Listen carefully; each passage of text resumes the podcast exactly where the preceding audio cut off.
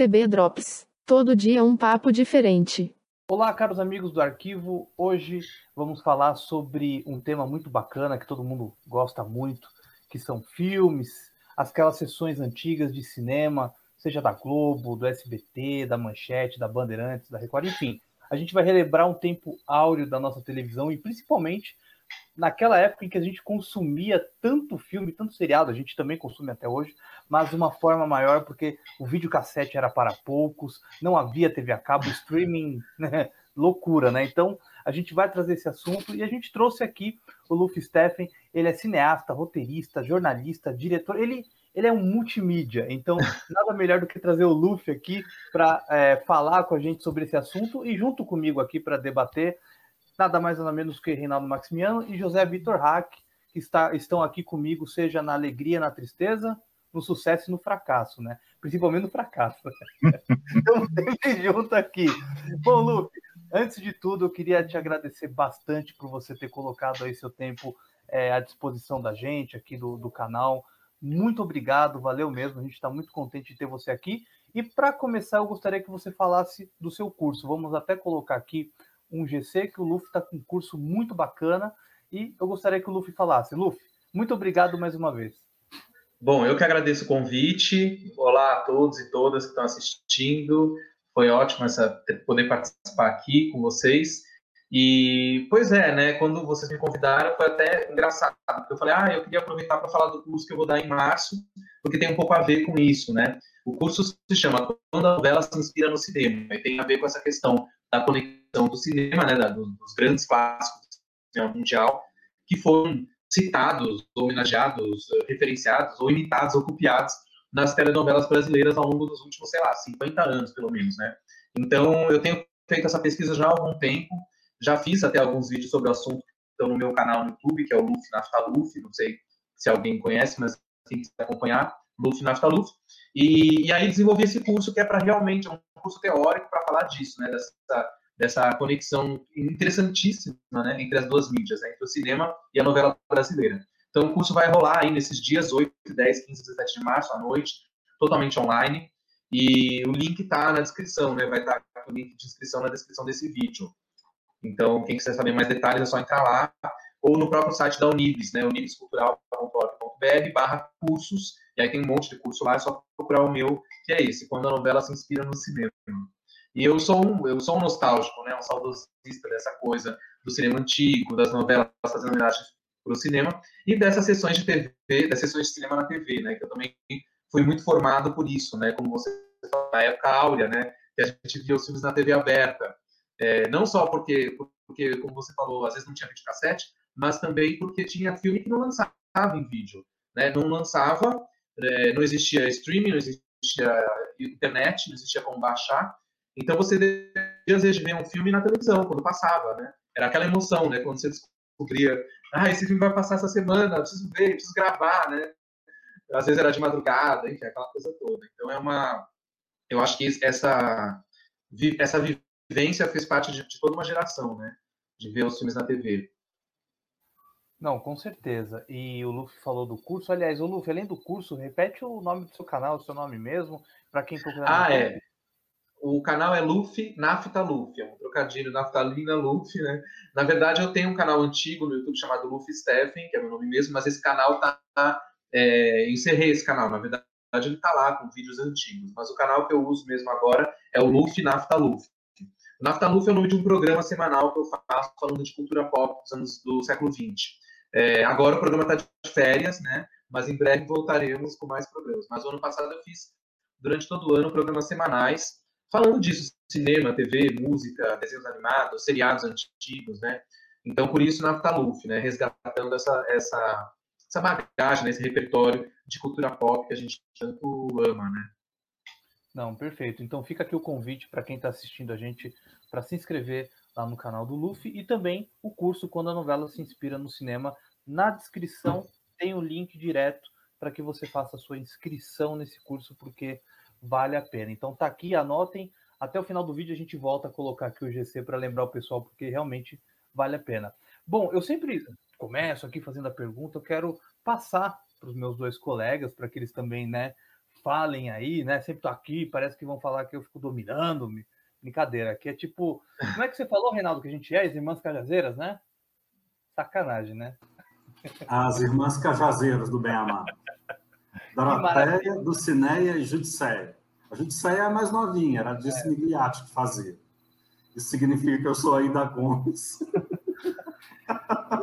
Amo. Já, já que está com você, Reinaldo, por favor, faça alguma pergunta. Vamos, vamos começar aí por você, então.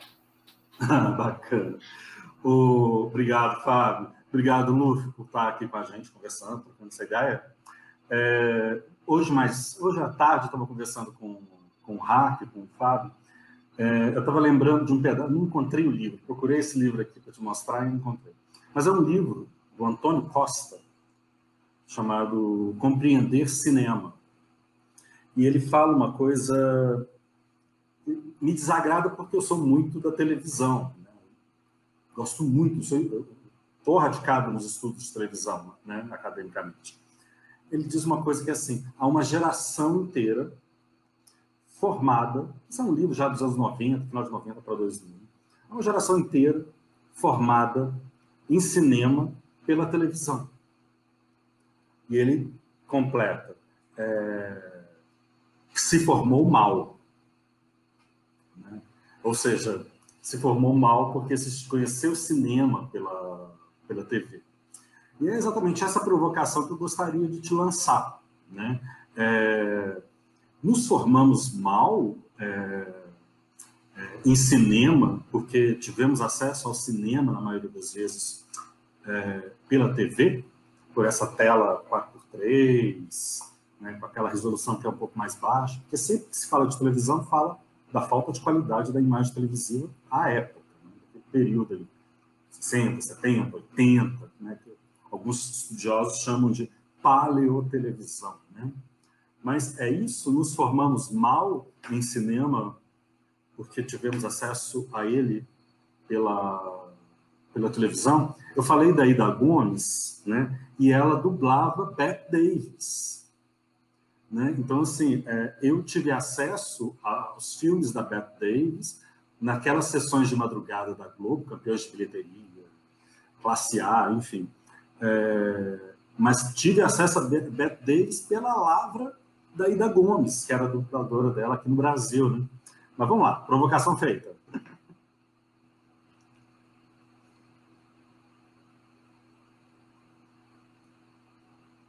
Silêncio. Pode, pode falar. É, é, não sei se, é, sei lá, fiquei constrangido de falar, mas eu não sei. É, qualquer pessoa pode falar é isso? Não, é, então, é, na verdade, é, você é o centro, aqui é como se fosse uma ah, roda viva. Eu sou o centro, eu tô no Roda Viva, minha nossa. É, bom, tá então vamos lá. Não sabia, mas então tá, vamos nessa. É, bom, primeiro que eu acho o máximo essa coisa dos dubladores, né? Eu fiz um programa ano passado no meu canal que não era exatamente sobre, sobre os dubladores, mas eu acabei tocando nesse assunto. Foi um programa sobre ah, filmes sobre criança, as crianças diabólicas no cinema de terror dos anos 70. Um programa que eu fiz só sobre isso, alguns clássicos dos anos 70, que, protagonizados por crianças é, demoníacas. E aí tem um filme que eu adoro, que eu comentei lá, é um filme chamado A Inocente Face do Terror, que passava muito também na Globo, é, e que foi dublado pela. A Ida Gomes faz uma personagem nesse filme, né? Não a Bette Davis, né? Porque a Bette Davis não tá no filme, mas ela dubla uma atriz maravilhosa que é a Uta Hagen, né? Que é uma atriz também, um monstro sagrado do teatro americano, que fez pouco cinema, né? E a Ida Gomes que faz a voz dela. Bom, eu adoro a Ida Gomes, né? Eu sou super fã da Ida Gomes, e tanto como atriz quanto como dubladora. Ela tem uma voz muito forte, né? E, inclusive, eu chego a dizer que a Bette Davis, por exemplo, quando eu vou assistir a Malvada, o clássico da Bette Davis, é, quase sempre eu prefiro assistir a versão dublada com a Ainda Gomes, porque é tão maravilhosa aquela dublagem, né? Então, eu acabo abrindo mão. Eu tenho um DVD que vem com a versão dublada clássica. Eu falo, ai, às vezes eu vou ver e falo, ai, não, vou ver dublado de novo. Né? E acabo vendo dublado. É tão bom, né? Então, isso é uma coisa que, quando essa pessoa falou no livro que você disse, ah, a gente foi formado mal. É, é, essa é uma faca de dois gumes, porque eu acho assim, tudo bem, pode ser que a gente tenha conhecido os grandes clássicos de uma maneira um pouco bastarda, né? Já que era na televisão com aquela tela quadrada, às vezes com a imagem não tão boa. Mas, em compensação, muitas vezes você, você conhecia esses filmes pela versão dublada, que às vezes são tão boas que hoje você tem dificuldade. Eu tenho isso, né? Alguns filmes eu prefiro sempre rever dublado. Até conheço as versões originais, mas eu acabo achando que o filme está mais completo para mim com aquela dublagem. Né? Chego a dizer que alguns filmes, é, ao serem dublados para a TV brasileira, se transformaram em quase numa outra versão daquilo. E existe a memória afetiva, claro, também tem isso, né? Às vezes você tem um afeto por aquela voz, ai, né, você tem um apego pela, por aquela forma de ver aquele filme. Mas, mesmo que tire essa parte afetiva, ainda assim eu acho que é muito interessante isso, né? Como alguns filmes se transformam mesmo, né? E, e as versões dubladas acabam sendo mais empolgantes do que a legendada. Uma, um filme que eu estava revendo outro dia também foi lançado em DVD no Brasil há, não faz muito tempo, e que a versão dublada eu acho muito superior, é o filme Febre de Juventude, dirigido pelo Robert Zemeckis. É o primeiro filme dele, né? E o primeiro filme produzido pelo Spielberg. Né? A dublagem desse filme é fantástica, né? É um filme super ágil, com muito falatório, e quando você pensa nos, nos dubladores, né, que fizeram aquilo, você fala, meu, né, é uma atuação mesmo aquilo, né? Dublar esse tipo de filme não é fácil, né? Então, eu respeito, eu acho que não é tão simples assim a gente caracterizar e dizer que os filmes a gente assistiu na televisão, então não, não sei lá, não conhecemos esses filmes como deveriam, né? De qualquer forma, eu, Luffy, acabo assistindo muita coisa no cinema, agora não, né? Porque a gente está nesse isolamento maldito, mas é, antes da pandemia existir, eu ia muito ao cinema ver reprises de filmes que eu não tinha visto no cinema, né? Então, às vezes, quando pintam um filme na telona, e sei lá, não sei, um exemplo agora, sei lá, é, filmes do Hitchcock, cheguei a ver no cinema em mostras, né? Filmes do Visconti, sei lá, do Truffaut, às vezes aparece. E mesmo recentemente, há uns cinco anos, teve uma época que a rede Cinemark fazia, né? Cinemark Classics. E aí elegia alguns filmes para passar no cinema, acho que era um por semana, né? Um negócio assim. Era uma maravilha, né? Porque aí você ia assistir no cinema esses filmes. É, claro que eram cópias digitais, mas eram cópias super remasterizadas. Então eu acho, acho que foi bem digno isso, porque você conhecia esses filmes na pelona, né? Então eu vi muitos filmes que eu só conhecia na televisão ou no vídeo, no DVD, como Histórias Sem Fim, é, Rock, Um Lutador, 007 contra o Dr. No. Quer dizer, eu fui ver vários filmes nessa fase do cinema e foi uma coisa maravilhosa. Aí, claro, depende de cada cinéfilo. Você né, se dá o trabalho de ir ao cinema ver essas coisas, se você tem a oportunidade, mesmo sendo filmes que você já viu mil vezes na televisão ou na época das telas quadradas, né? E, na verdade, com as telas retangulares, que já é uma coisa que já está aí uma coisa de 10 anos para cá, principalmente, você acaba vendo os filmes no formato original, né? Porque na tela que eles foram concebidos, né? Agora, claro que nada se compara a ver o filme no cinema, né? Mas aí, é, por exemplo, imagina você falar para alguém que tem 20 anos hoje, ah, você não viu, sei lá, Laurence da Arábia como se deve, porque você não viu o cinema. Mas o que a pessoa vai fazer, né? A pessoa nasceu depois, vai fazer o quê? Né? Se matar, então. Ah, não vi, agora? Não, você vai ver como você pode, né? É, então, tem muita coisa que é estranho dizer isso, né? Mas eu acho que a nossa geração, assim, as pessoas que cresceram nos anos 70, 80 e 90, principalmente, é, tiveram muito essa relação de ver os filmes na televisão, né? Eu leio muito blogs de cinema, de cinéfilos, que comentam essa relação de ver o filme na televisão pela primeira vez, de gravar os filmes, né? Eu lembro disso. Eu gravava muito filme, né? Porque às vezes não ia conseguir ver na hora, era de madrugada. Ou então você sabia que ia querer guardar aquele filme. Então você já gravava, né? Falando, bom, vou gravar e depois eu já fico com o filme, né? E era uma coisa muito louca, porque as, né, era uma insegurança, porque você não sabia quando você ia ver o filme de novo. Quando era um filme que não tinha vídeo, um filme antigo, às vezes você não, não você gravava um pouco para garantir, né? Falar, bom, agora eu vou ter esse filme sempre que eu precisar, sempre que eu quiser, né? Porque não é, senão você ficava nas mãos, né? Quando vai reprisar de novo, né? Eu lembro de alguns filmes que eu esperava passar na televisão loucamente e não passava nunca. Eu ficava desesperado. Falava, meu, quando é que eu vou conseguir ver esse filme? Não tinha vídeo.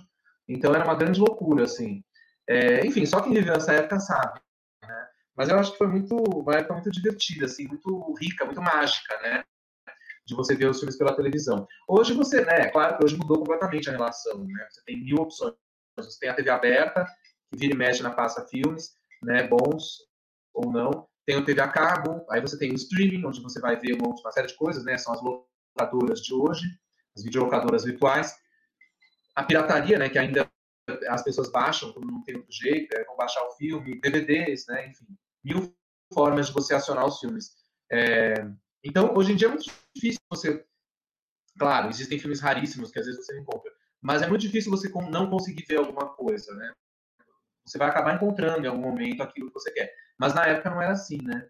Uh, então, quando a pessoa fala isso no livro, só para concluir minha fala, eu acho que é, essa, essa frase é meio ambígua, porque não é bem assim, né? Não acho que foi é, um prejuízo, né, de conhecer determinados filmes pela televisão, não. É, você falou uma coisa dos filmes raros, né? Até lembrar aqui, é, quando a 2001 a locadora fechou, foi, foi uma tragédia para mim, porque muitos filmes, títulos raríssimos estavam lá. Eu trabalhava do lado da 2001 na loca, da, da Paulista, né? Então é, é, é muito complicado. Por mais que a gente tenha o streaming e tudo mais, tem muitos títulos que não, se a pessoa não tem o DVD ou até o VHS, como é o caso, por exemplo, eu tenho um filme aqui em VHS, em VHS que eu não achei em DVD, que é o Por Volta da Meia-Noite, né? Que é o filme ah. Eu só tenho ele em VHS, então é por isso que eu falo, se você tem mídia física, não desfaça, porque o negócio não é brincadeira. Hack, por favor. Luffy, muito obrigado por você estar aqui. Insistimos bastante para ter você justamente pela admiração que a gente sente pelo teu trabalho. Você faz um apanhado de cultura geral no teu canal que é muito interessante. É, como o Reinaldo falou, a gente bateu um papo hoje à tarde e eu fiz umas anotações de sessões que me marcaram e que não são tão óbvias, né? Uh, eu me lembro muito das sessões de Bang Bang na Record, uh, que geralmente era depois do almoço, depois do Jornal da Tosse, passava um filme de Bang Bang dos anos 40, tipo era o Kit Velhice, né? Mas, enfim, meu pai adorava e eu acabei gostando. E eu fui pesquisar, vocês sabem quem acabou com essa sessão? Ana Maria Braga e Louro José. Foi o Note a Note, quando saiu da manhã e foi para a tarde, que encerrou essa sessão. Uh, a Record também passava muito filme de Kung Fu, eles tinham obsessão por Kung Fu. Geralmente era o filme que fechava a programação. Eu tinha um pouco de medo, porque aqueles caracteres chineses, o filme terminava de uma hora para outra. Enfim, eu tinha medo, mas eu gostava. Toda criança tem isso, né? Sente medo, mas se sente atraída. O Hack, posso, ah, posso só, só, rapidinho, desculpa. Claro, claro. Record, uma das coisas maravilhosas da Record no início do, do Bispo, né? Era seis horas da tarde, tinha aí que, que o Hack tá segurando a oração das seis, com o copinho d'água, e depois os três patetas. Tipo, é, a Record Coloca era... o seu copo d'água em cima da TV acabava a oração das seis, aí começava os três patetas. Era genial, uma, uma bela programação, a, a, Record. Por favor, continue, desculpa. É, eu não posso deixar de citar a sessão das dez, que formou meu caráter, né? Uh, eu não lembrei do filme sequer para poder consultar o título. Eu lembro da chamada em que o cara falava assim: AIDS, eu tenho AIDS, esse filme nunca saiu da minha cabeça. Mas peraí, só. A sessão... Só uma interrupção. A sessão das 10 no SBT, ou no Record? Não no SBT, SBT no ah, SBT, tá. já mudei de assunto. Já mudou de emissora, ok. É, A Coisa, Lobisomem Americano em Londres, eu acho que eu já vi esse filme umas 15 vezes, eu sou apaixonado. Uh, um filme B americano chamado Pesadelo no Condado de Bath, são umas mulheres que são presas e tem uma coisa meio homoerótica lá na cadeia. Esse, mas esse é. filme eu vi na, eu vi na Globo, esse filme que você está falando, que eu via Mas ele é de... muito velho. Ele é muito Nos anos velho. 80, assisti, ele passou na eu, sessão das 10. Eu assisti esse filme na Globo, no Corujão, num Corujão 2. A Globo tinha vários Corujões, né? passava vários filmes, na, no, três filmes né, no Corujão. Acho que é o Corujão 2, era, mas a Globo exibiu com o título de Pesadelo do Acaso ou Pesadelo do Destino. Ah, mudaram né? o título. Que é, um, que é um telefilme esse filme, né? Uma história real que aconteceu no interior dos Estados Unidos com essas duas moças que sofreram um golpe de uns, uns homens machistas e eles armaram uma arapuca para prender elas numa prisão rural. É um filme assustador, né? Eu fiquei apavorado é. quando eu vi, né? Porque é tão, é tão eu, chocante eu o que acontece. Fiquei fascinado com o filme. É, não, é fascinado, mas ao mesmo tempo. Eu era uma criança esquisita, não tem não, problema. Não, é, é, porque o filme dá, é revoltante, né? É uma história. É muito revoltante. É uma história uhum. trágica e revoltante demais. Mas eu lembro muito desse filme. Agora, já, só antes de você embarcar nos assuntos, eu queria comentar que você falou da Record. A Record, uhum. é, eu lembro desse. É, você me fez lembrar da casa dos meus avós maternos. Eu lembro que nos anos 90, ainda no começo dos anos 90, é, a gente, às vezes eu ia almoçar na casa dos meus avós, assim, depois do colégio, e eles estavam assistindo o Jornal da Tosse, que era esse jornal que aparecia meio-dia, né? E Jornal da Tosse, para quem não sabe, os novinhos que acompanham a gente, é, é, porque os apresentadores eram idosos e eles tossiam realmente, né? Tá, acho que por causa da idade. Então ficava um negócio. e aí dava notícia. Parece piada a gente falando hoje, mas era assim mesmo. E aí ficou apelidado de Jornal da Tosse, mas o título não era. Não, e às vezes a pessoa botando metade do pulmão para fora com cigarro aceso. Não foi, não, foi era... o José, não foi o José Simão que apelidou eu acho que pode ter sido ele que apelidou de É a cara dele, né? Mas o programa é, chamava, acho que Jornal, Jornal da Record, devia chamar, né? Jornal do Meio-Dia, sei lá, porque era, era meio-dia. Record em Notícias. Mas é, o apelido ficou Jornal da Tosse, porque eles realmente tossiam. E daí, quando acabava o programa, eu lembro que meu avô subia para o andar de cima da casa e ele punha na televisão que tinha lá na sala de TV no andar de cima, punha na sessão Bang Bang e ficava lá cochilando pós-almoço, vendo a sessão Bang Bang.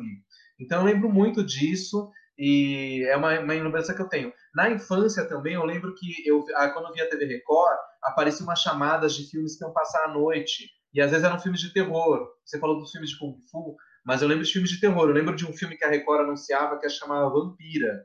Que, é, que só de ver a propaganda já ficava apavorado. Nunca vi o filme. Né? Chamava Vampira. E tinha um outro que era alguma coisa de lobisomem, também era na Record. Eu ficava apavorado só de ver a chamada, nem vi o filme. E o ano passado eu fiz um vídeo no meu canal sobre a carreira da Gold Hawn, né, a atriz, porque ela fez 75 anos. E eu adoro ela, sou fã dela. E eu comentei no meu programa que na fase inicial de cinéfilo, com 12, 13 anos, eu queria ver todos os filmes da Gold e justamente não, não achava, não tinha vídeo tudo, ficava esperando passar na televisão. E aí, coincidentemente, a Record tinha vários filmes da Gold no catálogo e passava. Então, por exemplo, Ladrão que Rouba Ladrão, que é o filme dela com Warren Beach, eu vi na Record. É, a Duquesa e o Vilão, que é um filme dela com George Segal, é passando na Record também. E acho que o outro que eu vi dela na Record foi Liberdade para as Borboletas. É, então a Record, por ironia, assim, coincidência, tinha vários filmes da Gold no catálogo. Então a, Record era uma emissora que tinha muitos filmes bons, né? Na, na, época não tinha tanta essa hegemonia de só a Globo ter filmes bons, né? A Record tinha também a Band, a Bandeirantes, né? Na época Bandeirantes, hoje a gente fala Band, né? A Bandeirantes tinha um catálogo enorme de filmes de arte, de filmes cultos, né? Que passavam no domingo à noite. Veludo por exemplo. Azul eu vi a primeira vez na Band. É, nos anos 90 eles tinham uma sessão que chamava Calton Cine, que passava filmes europeus, né? E então passava, sei lá, Dupla Vida de Verônica, é, Montenegro, Isso Pérolas tá dizendo dá o gancho do que eu ia falar. Que a Globo, ela tinha o, o hábito de, mesmo quando ela passava um filme de arte, era um filme de arte americano. Agora, filmes italianos, franceses, como o clássico Tati Daniele, que eu, eu, eu, morro de vontade de escrever um roteiro roubando essa ideia da tia Daniele, é, passavam nas sessões da cultura, que pouca gente lembra, mas passavam filmes muito legais. E aí vem, eu fiz todo esse preâmbulo para chegar na minha pergunta.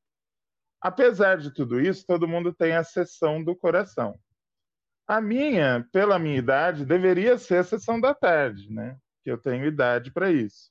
Mas não era, porque eu sempre estudei à tarde. Eu só fui estudar fora do horário da tarde quando eu já era quase adulto.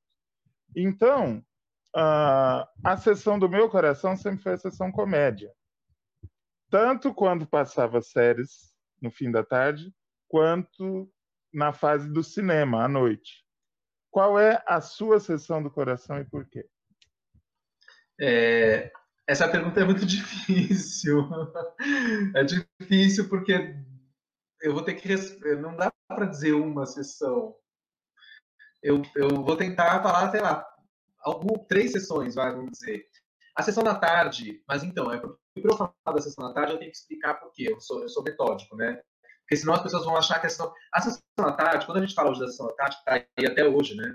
A sessão da tarde, ela é, é a sessão mais antiga, eu acho que a tem que estar em atividade, né? São, é, começou no, no, metade dos anos 70, né? Na segunda metade, acho, dos anos 70. Então, mais de 40 anos que ela está no ar. E a Sessão da Tarde já teve várias fases. Então, a sessão da tarde, quando eu digo que é uma das sessões do meu coração, mas eu estou me referindo à sessão da tarde que era exibida nos anos 80. Por quê? Porque nos anos 80, que foi a época que eu peguei, é, eu sou que nem você, quase igual a você. Eu estudei, eu estudava muito à tarde, então eu não via sessão da tarde. Mas eu lembro que nas férias eu conseguia ver algumas coisas, apesar que nas férias a sessão da tarde mudava de nome, né? Virava festival de férias. Mas, de qualquer forma, o horário era aquele, né? Então, nas férias eu conseguia assistir alguns filmes nesse horário, e às vezes, na época que eu estudava tarde, é, quando eu ficava doente, faltava na escola, ou dava um jeito de faltar, de cabular a aula, ficava em casa, e aí, a, aí a, o grande prazer era sessão da tarde. Ai, tô em casa, na aula, então vou sessão da tarde. Era um orgasmo, assim. Então eu lembro muito de ver filmes que eu adorava. Depois, eu comecei a estudar de manhã. Então aí eu comecei a acontecer o seguinte: chegava da escola, almoçava, e aí antes de começar a estudar, né, aquela coisa, né, não queria estudar, não queria fazer nada depois da aula, punha na sessão da tarde antes de tomar coragem para fazer alguma coisa que eu não queria fazer. Então eu via muito Sessão da Tarde na segunda metade dos anos 80. E aí nos anos 80, a Sessão da Tarde, ela tinha uma programação de filmes muito antigos, né? Eram filmes dos anos 50. Eu lembro de ver filme da Marilyn Monroe, né? Filmes da Jane Mansfield. Então eu via Os Homens Preferem as Loiras, é, Sabes o que Quero, esse tipo de filme. Muito Jerry Lewis, né? Muito Jerry Lewis, é, filmes bizarros como O Planeta Proibido, né, que é um filme de ficção científica dos anos 50, é, Os Titãs Voltam Atlântida. E passava, além dos Três Patetas, uh, filmes do Elvis Presley. Elvis Presley, na Sessão da Tarde, tinha alguns clássicos que a Sessão da Tarde via repetindo, como Esses Homens Maravilhosos e Suas Máquinas Voadoras, coisa, toda hora passava. É, a Corrida do Século, vários filmes maravilhosos dos anos 50 e 60, eu vi na Sessão ah. da Tarde. O, quando a Sessão da Tarde, nos anos 80, o mais moderno que ela passava era assim, coisa dos anos 70, que já tinha 10 anos de existência, né? Porque a gente estava nos anos 80. Então, a época que eu peguei, que eu acho a época áurea da Sessão da Tarde, foram os anos 80. Quando entra os anos 90, acho que 91, 92, acho que 93, que mudou inclusive a vinheta de abertura, né? Que antes era aquela vinheta clássica com várias caras de clássicos, do, de atores e atrizes clássicos, né? Que aparecia Woody Allen, Brigitte Bardot, Clark Gable, não sei o quê. Aí mudou a abertura. Começou aquela abertura com aquela musiquinha que eu acho mais chata, né? Aí mudou para aquela abertura. Aí eles modernizaram o repertório da da Tarde. Essa da Tarde abandonou aquelas velharias, que eu acho que eram maravilhosas, e começou a passar o quê? É, Flash Dance, Curtindo a Vida Doidado, Dirty Dancing, De Volta para o Futuro, sei lá. Não que eu Te não pego lá fora. É. Te pego lá fora. É, lá fora, Admiradora Secreta, sei lá. Começou a passar coisas dos anos 80. Eu adoro esses filmes, mas para mim a Sessão da Tarde clássica é essa antiga. Então, quando eu vejo uma geração mais nova nos blogs, nas redes sociais da vida, ai, curtir a vida doidado, é um clássico da Sessão da Tarde. Eu não me identifico, porque não é a minha Sessão da Tarde, entendeu? Nessa época eu já não via mais Sessão da Tarde. Né? Eu tinha visto esses filmes em vídeo, em outros lugares, em outras sessões, né? E não na Sessão da Tarde. Então, quando as pessoas falam, ah, é, Garotas Malvadas, por exemplo, que aí já é um né, Meninas Malvadas, né? Aquele filme com a Lindsay Lohan. Tem gente que fala. Para essa ah, galera, a, aquela. Eles, acho que eles nunca ouviram aquela legenda. Este filme foi produzido em preto e branco. Pois é, é uma galera mais nova. E aí ninguém, claro, ninguém tem, tem culpa disso. Até hoje, até hoje a Globo usa isso, Hack. Até hoje, porque tem, é, são poucos Mas passa eu... filme em preto e branco na Globo então, hoje em então, dia? Passa. Algum, algumas vezes. A lista de Schindler, só se for. aliás, uma curiosidade da lista de Schindler, né? Eu acredito, posso estar errado, que na TV aberta, a única emissora que exibiu foi o SBT. Né? No, foi, até quando fez 15 anos. Até quando ela fez SBT? Mas não combina. Foi, foi o SBT que, que, que, exibiu. Pois é. E com uma chamada com uma alarde. Sim. Muita, Bom, o SBT teve um pacote de filmes muito bons, é possível. Era uma, até é, destacando o que o Reinaldo falou da chamada, o que eu achava muito legal é que o SBT ele pegou depoimentos de sobreviventes do Holocausto, né, que estavam, estavam, no Brasil daqui, e uma das coisas que eu acho que a Globo até depois começou a pincelar um pouco que o SBT fazia era de que o SBT foi, sempre foi, digamos, criativo nas chamadas, né, dos filmes. Eu, eu sempre achei que foi, sempre foi muito criativo, até a Globo copiou algumas coisas. Eu lembro que na Enfiava chamada, o logo do SBT em sim, todas as cenas. Sim. O, e aliás, nem, nem utilizavam o inédito pela primeira vez na televisão com selo. Né? O inédito era é. na Globo, o SBT era pela primeira vez na TV. que na, na chamada da lista de Schindler eles é, filmaram um castiçal judeu, né? Real mesmo, montaram um mini cenário com a vela acesa para aquilo, assim. Então, acho que foi uma das únicas vezes que o SBT fez uma pompa para um filme e, lógico, um filme tão importante e, e sempre lembrando, o dono da emissora é judeu. Então, a gente tem que sempre pensar nisso. Eu acho que foi a única emissora que exibiu até hoje lista Schindler. E sim, a Globo, a Globo fala até hoje, este filme foi produzido em preto e branco. A, a é, então, o, só para terminar de responder a pergunta que o Hack me fez, então a minha sessão preferida do coração acho que seria a sessão da tarde nos anos 80, mas delimitada àquela década. E não a sessão da tarde dos anos 90, porque aí eu já não via mais, já não me identificava tanto dos filmes naquele horário, né? E hoje a sessão da tarde, não querendo tacar o pau, é são os filmes completamente insosos, insípidos, né? E é, não tem diferenciação nenhuma de outra sessão, parece qualquer filme. Então, ela está muito desgastada, eu acho, infelizmente. Mas então a minha, a minha resposta seria essa. Agora, uma outra sessão que foi muito do coração para mim, entre 88 e 93, mais ou menos período, que foi quando eu fiquei mais, eu estava mais eufórico com a descoberta do cinema, é o Corujão mesmo, da Globo. Eu adorava o Corujão, porque na sexta-feira, eu lembro que eu sempre passava dois filmes maravilhosos na sexta. É, vinha, sei lá, é, a Globo passava Globo Repórter, depois a Jornal da Globo, sei lá o quê, e aí vinha o Corujão, Corujão 1 e o Corujão 2.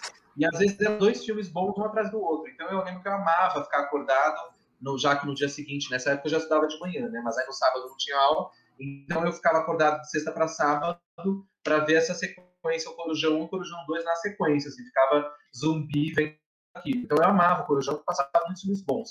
No sábado, às vezes eram três Corujões, né? Porque eu acho que eles passavam Super São de Gala e aí depois tinha três filmes, né? Corujão 1, Corujão 2, Corujão 3.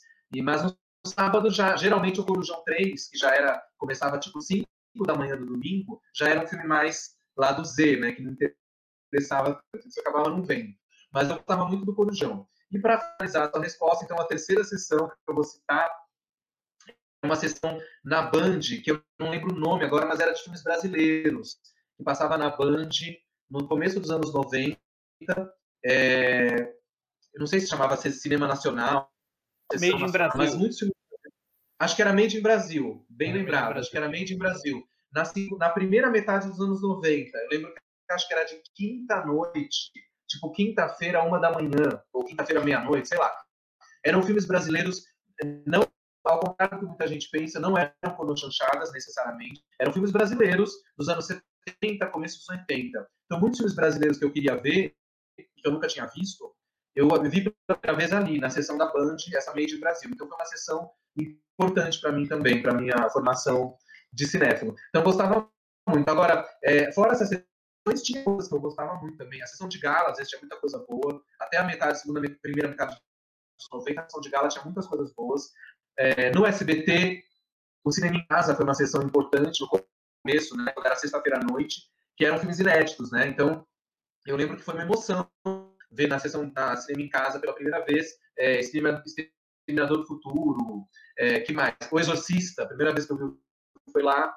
É, que mais? Que, Férias do Barulho, né? Que era um filme completamente, Rambo. né? Com, é, Rambo. Rambo. É que Rambo eu não sou muito fã, mas eu vi Rambo lá também. Mas tinha filmes muito legais no cinema em casa quando era na sexta-feira à noite. Depois do cinema em casa, o SBT colocou à tarde também, né, o cinema em casa. Acho que no horário da sessão da tarde, né, inclusive começou a ser todo dia o cinema em casa, aí deu uma banalizada. Mas a primeira é, fase é, eu, cinema... eu mesmo só me lembro à tarde, não me lembro do cinema em casa à noite. Ele estreou Já pegou... à noite. Ele estreou, Ele estreou à noite. noite. É. E estreou com Rambo. Isso. Com o primeiro. Que na me... naquela mesma época, posso estar enganado, então, posso estar enganado, então o Marquezinho tem memória mais fresca para isso. É... Estreou com Rambo, e era uma sessão de, de, de filme muito a cara do Silvio Santos, que era uma beldade, uma modelo, assim, loira, linda, numa sala high-tech. Né? Apresentando. E, apresentando, que era uma coisa muito de sessão de filmes da década de 70, né? E tinha sempre alguém que apresentava a sessão de filmes. É uma coisa de TV americana. E, e ela falando assim, que a Globo estava para exibir, se eu não me engano, Rambo 2 e o Silvio Santos pegou Rambo, o primeiro. Né? E aí ela faz uma espécie de crítica do filme, né? uma crítica do, uma crítica de cinema. É, claro que ela está lendo em teleprompter, né? E ela faz uma crítica do filme falando que ele é muito melhor do que o, o Rambo 2. É o melhor filme. então, assim, Silvio Santos no primor. Não, Sommelier história... de filme de porrada. É, Sommelier de filme de porrada. É tem, uma, tem uma história interessante no. Ah, desculpa, Fábio. Você vai falar, não, pode falar. não, vou até colocar aqui, só bem rapidinho, nem vou colocar com áudio, só para o pessoal ver o que o Reinaldo falou, o quanto a SBT foi chique, porque isso é muito bonito, olha só. Isso mesmo, é isso aí. É... Não, peraí. Jaqueline Meirelles. Ela era. Agora eu me compliquei todo aqui. Mas ela. Essa menina é... não era Miss? Isso, Miss Brasil. Isso. Mas tem uma história Brasil nessa época. Tem uma, mas tem uma história muito interessante sobre essa exibição do Rambo, né? uma história clássica da televisão brasileira, que a Globo, o SBT programou o Rambo para sexta-feira à noite, que era a estreia do cinema em casa. Sim. A TV Globo, para querer puxar o tapete do Silvio Santos, sem avisar ninguém, colocou no ar dois capítulos seguidos da novela Vale Tudo, que era um grande sucesso de audiência naquele momento, né? Então, quando o capítulo começou, eu lembro disso direitinho, porque eu estava lá, eu vi na hora. Eu assistia Vale Tudo, que eu gostava muito dessa novela, claro, né?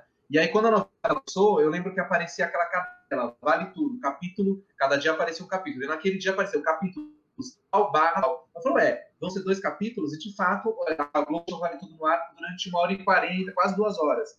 O que, que o SBT fez quando percebeu a jogada da Globo? Na hora marcada para o Rambo, ele colocou uma tela, uma cartela. Tem na internet, hoje todo mundo já viu isso. Que é o Rambo, assim, e escrito assim: não se preocupe, após a novela Globo você vai ver Rambo. E eles ficaram com aquela cartela no ar esperando o Vale Tudo terminar. Simplesmente. Por quê? Porque eles não queriam bater de frente com a novela. Então ficaram esperando. Na hora que a novela finalmente terminou, aí eles tiraram a cartela do ar e entrou essa, essa humildade. E o SBT tinha essa mania. Às vezes a Globo fazia isso com algum outro filme que a Globo sabia que era um, um filme forte de audiência. A Globo estendia a novela, né? E aí o SBT às vezes colocava desenho da Pantera Cor-de-Rosa, do Pica-Pau, e ficava passando aquilo e aparecia uma legenda, daqui a pouco filme tal, e ficava rodando Pica-Pau e Pantera Cor-de-Rosa.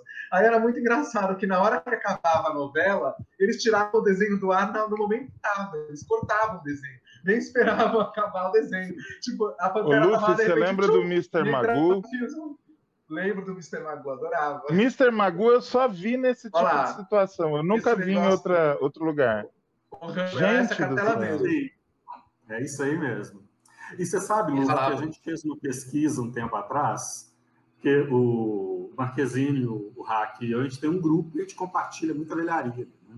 Sim. Porque a gente ficou assim, gente, mas essa coisa do SBT, nessa rivalidade com a Globo, e ficar segurando uma sessão para assim que a novela da Globo terminasse, isso é.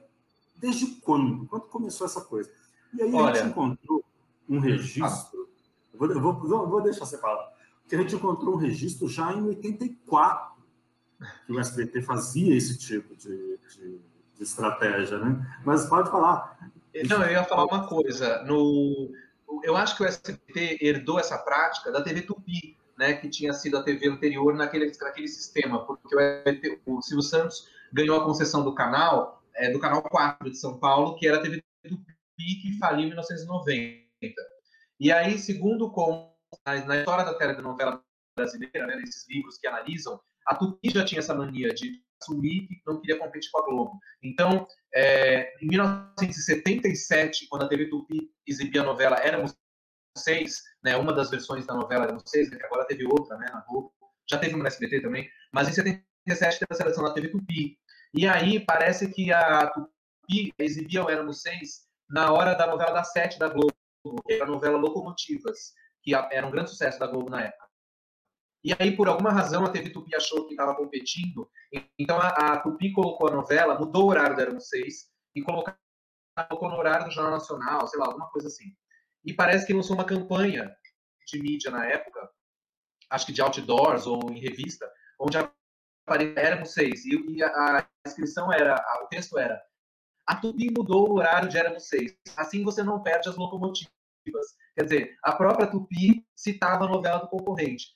Então eu acho que o Silvio Santos herdou essa prática da Tupi, Ele assumir que ele tá, ó, a gente, a gente tá competindo, então, ó, a gente espera a novela acabar, mas ele é o nosso filme. E era isso que acontecia. As pessoas acabavam, esperavam acabar a novela e punham no filme. Né? A Globo sabia que o filme ia roubar a audiência mesmo, né? por isso ficava essa rixa. Então era muito engraçado. Hoje a gente não. É, parece tão distante isso, né? Um tempo que, que. Porque as pessoas não tinham outra opção de divertimento, era TV aberta mesmo. Então a guerra era entre os canais, os principais canais. Naquele momento, os principais canais, né, até hoje, né, eram a Globo e o SBT. É muito engraçado, né? Mas você falou muito das sessões de, de, filmes da madrugada, que eram, na verdade, as minhas sessões preferidas. Diferente do hack, eu sempre estudei na parte da manhã. Então, eu era aquele cara que ia para a escola bocejando, porque assistia filme. Eu já cheguei a desligar a televisão, vestir o uniforme e ir para a escola. Né? Eu gostava de ver aquela tela da Globo de encerramento. Seis horas, telecurso. Ai, não, isso, segundo grau. Esse, Adorava. Esse negócio aí da Globo, interromper, mas é só uma coisinha. Esse, esse troço da Globo, às vezes quando eu tô com muita nostalgia dessa época, eu ponho no YouTube, tem vários, né? Encerramento eu da também. Globo no dia tal. Gente, eu amava esse negócio, eu amava. Às vezes quando eu chegava a ver isso, né? Porque era raro ficar até o final. Medo? medo? Um pouco. Medo? Um não, pouco. Às vezes eu tinha. Muita mas... gente tinha medo. eu tinha um cagaço fodido. Eu tinha um pouco. Não, eu achava eu, incrível. Eu tinha um pouco de medo, incrível. mas depois eu perdi o medo e comecei a achar fascinante. Eu me lembro uma das primeiras vezes que eu fiquei até o final, que era um domingo para segunda, era feriado na segunda-feira. E era então no domingo à noite a Globo passou no Corujão, ou do maior, porque tinha um domingo maior, né? Mas eu acho que nesse dia, como no dia seguinte era feriado, então eles botaram, depois do Domingo Maior, botaram outro filme que era O Cor do Chão, que era um filme sobre um sedutor, né? Um filme protagonizado pelo Woody Allen e pela Diane Keaton. É um filme praticamente do Woody Allen, embora não seja dirigido por ele, né? E aí eu fiquei vendo os Seduções do Sedutor até acabar. E quando acabou, é, devia ser três da manhã, entrou esse negócio. E eu fiquei assistindo aquilo, falando, meu Deus, a TV vai sair do ar era uma coisa louca, né? Porque hoje também ninguém pensa nisso. Ninguém, as pessoas de hoje nem é, sabem que a TV saía do ar, né?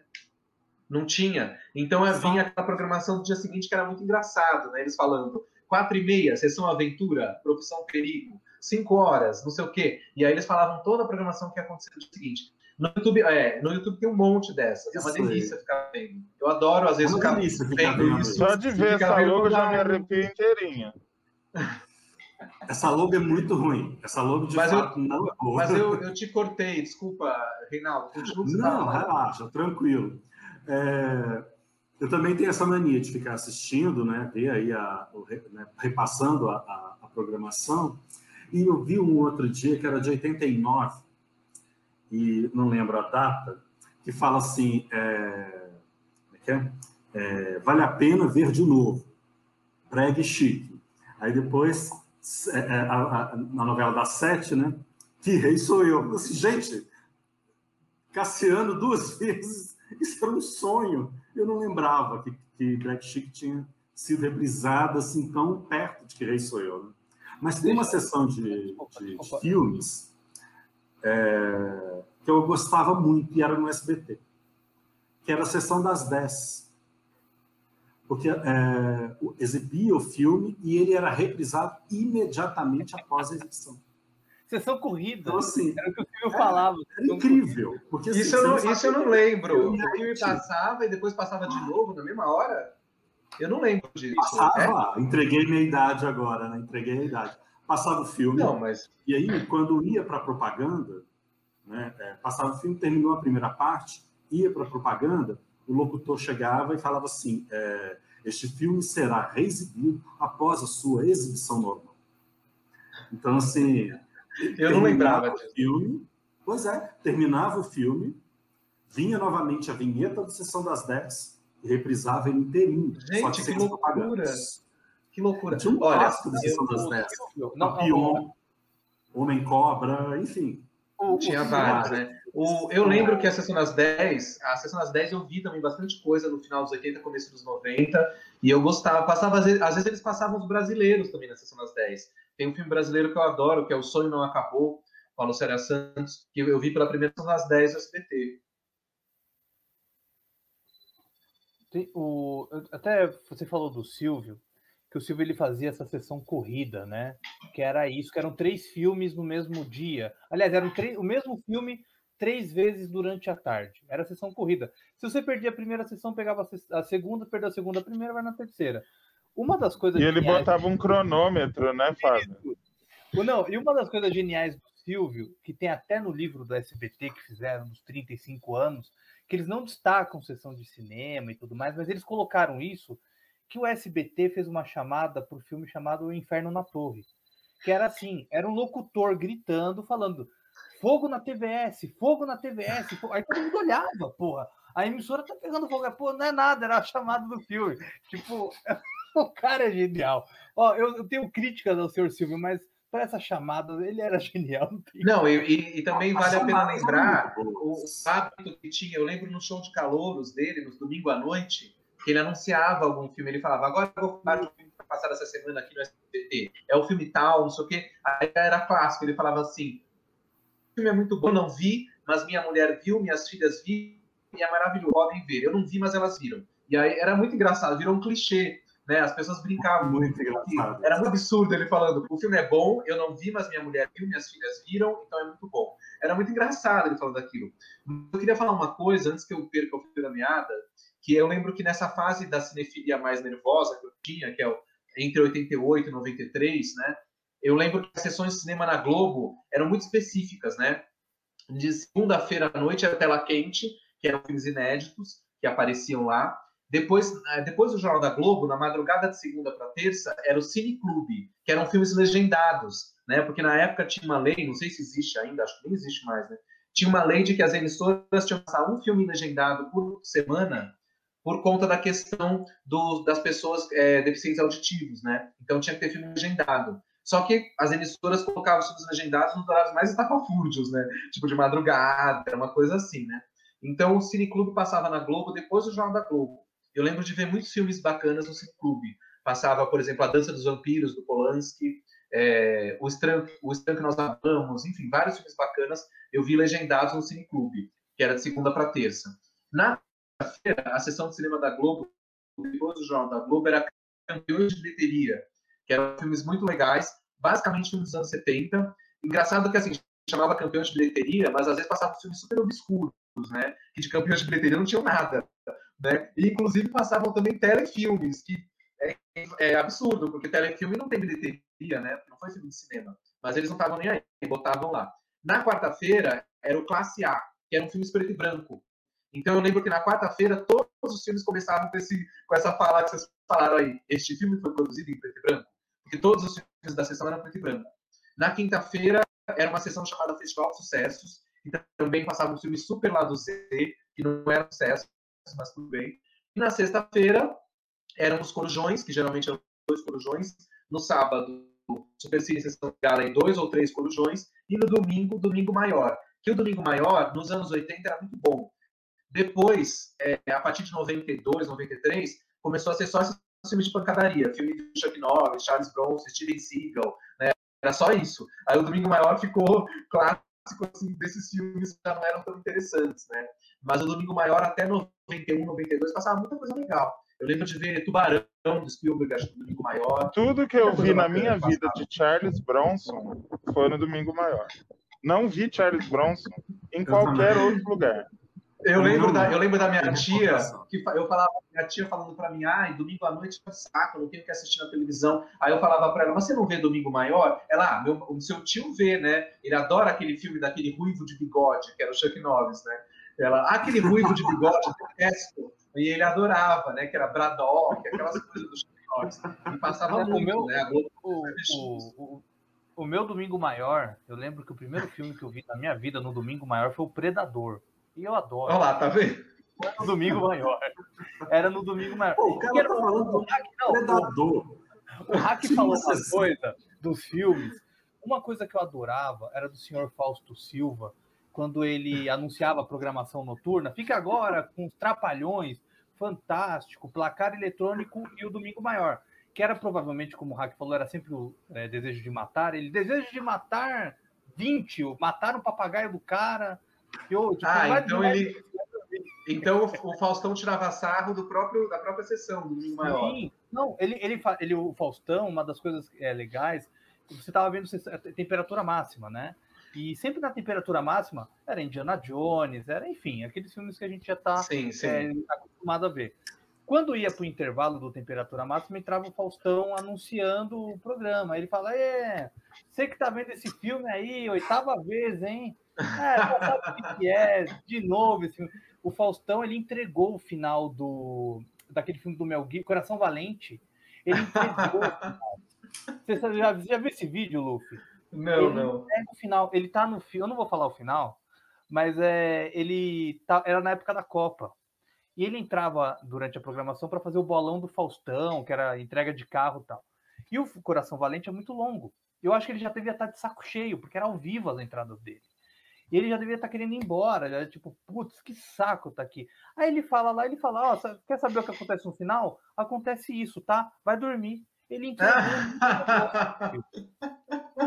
Adorei, essa foi ótima, não sabia disso. Tem muita coisa na, na, na internet, esses, esses clássicos que tem com essas sessões, né? Sim, tem um. Uma, Fábio lembrando aí da, do, do, do Predador e tal, é, mas tinha uma sessão de, de, de Bang Bang na Band, que era, não sei se vocês vão lembrar disso, que era o Terça Sem Lei que aí passava aqueles faroeste espaguete, as coisas toscas que eu adorava. Meu pai adorava, eu tinha um pouco de preguiça. Muito filme época, italiano com Giuliano Gemma. E uma sessão, que agora não sei se é o Cine Mistério, que foi onde eu assisti, pela, né, que foi a sessão pela qual eu assisti pela primeira vez Carrie a Estranha. Então, assim, Olha, é, Carrie, a primeira vez que eu vi. A primeira vez que eu vi Carrie foi no domingo à noite na Band também, em 87, 88. Não sei eu acho que a Band é que exibia. Acho que é. a Band é que exibia. A, Band, a primeira vez que eu vi Carrie foi na Band domingo à noite. Eu lembro que eu fiquei apavoradíssimo. Depois eu não conseguia mais dormir. Fiquei apavorado. Aí depois aconteceu. Eu fiquei apavorado. Aí aconteceu depois o que o Hack falou, uma mistura de medo e fascínio, porque passou uns seis meses. Aí eu quis alugar o filme, eu descobri que tinha em vídeo, que tinha sido lançado, né? Aí eu aluguei, para ver de novo, apavorado também. Continuei apavorado, mas aí continuei vendo o filme muitas vezes. Eu já vi esse filme 500 vezes, né? Eu lembro que nos anos 90 já passava na Globo, Kevin. Uma vez eu vi no Corujão, né, no sábado para domingo, mas a primeira vez que eu vi foi na Band. Se eu não me engano, a Band foi, foi a emissora que passou Quero pela primeira vez, quando ele era inédito. Foi a emissora que estreou o filme na TV brasileira. Foi, foi. E foi, agora, nos anos 90, muita gente comenta, eu já não peguei essa fase, porque já já estava em outra, não conseguia mais ver as coisas na TV aberta. Mas muita gente comenta que gostava de ver na, nos anos 90, na Band, à tarde, o Cine Trash, né, que era filme de terror, e que teve uma fase que era apresentado pelo Mojica, né, pelo José Mojica Marins, o Zé do Caixão. Né? Então eu não via essa, essa sessão, mas foi uma sessão que marcou muita gente né, nos anos 90. Eu vi essa sessão, era muito interessante, porque ele pegava um, um, lote de filmes que provavelmente deveriam ser muito baratos, mas que eram aqueles clássicos da Remy, que a Globo exibia é, nas noites de quarta ou de quinta-feira, que eram aqueles filmes do Drácula estrelado pelo Christopher Lee, né? É, a Gorgona, enfim, Frankenstein, esses clássicos da Hammer todos, assim, né? e passava 5 horas da tarde. Eu queria fazer uma observação e eu tenho certeza que vocês não perceberam. Nós abordamos praticamente todos os canais, nós não falamos da manchete. A manchete, apesar de ter estreado com um filme, ela não, nunca se firmou como uma grande player mas, né, nesse mercado. Mas, mas você foi bem lembrado, porque agora eu lembrei, eu vi muitos filmes legais na Manchete. A Manchete tinha coisas boas, sim. Tinha bastante filme legal. A gente esqueceu de falar, mas tinha. Sim. A minha formação com Pôr Chanchada, por exemplo, é da, da, da Manchete, como Cinema Nacional, que era uma sessão de filmes brasileiros de sábado à noite.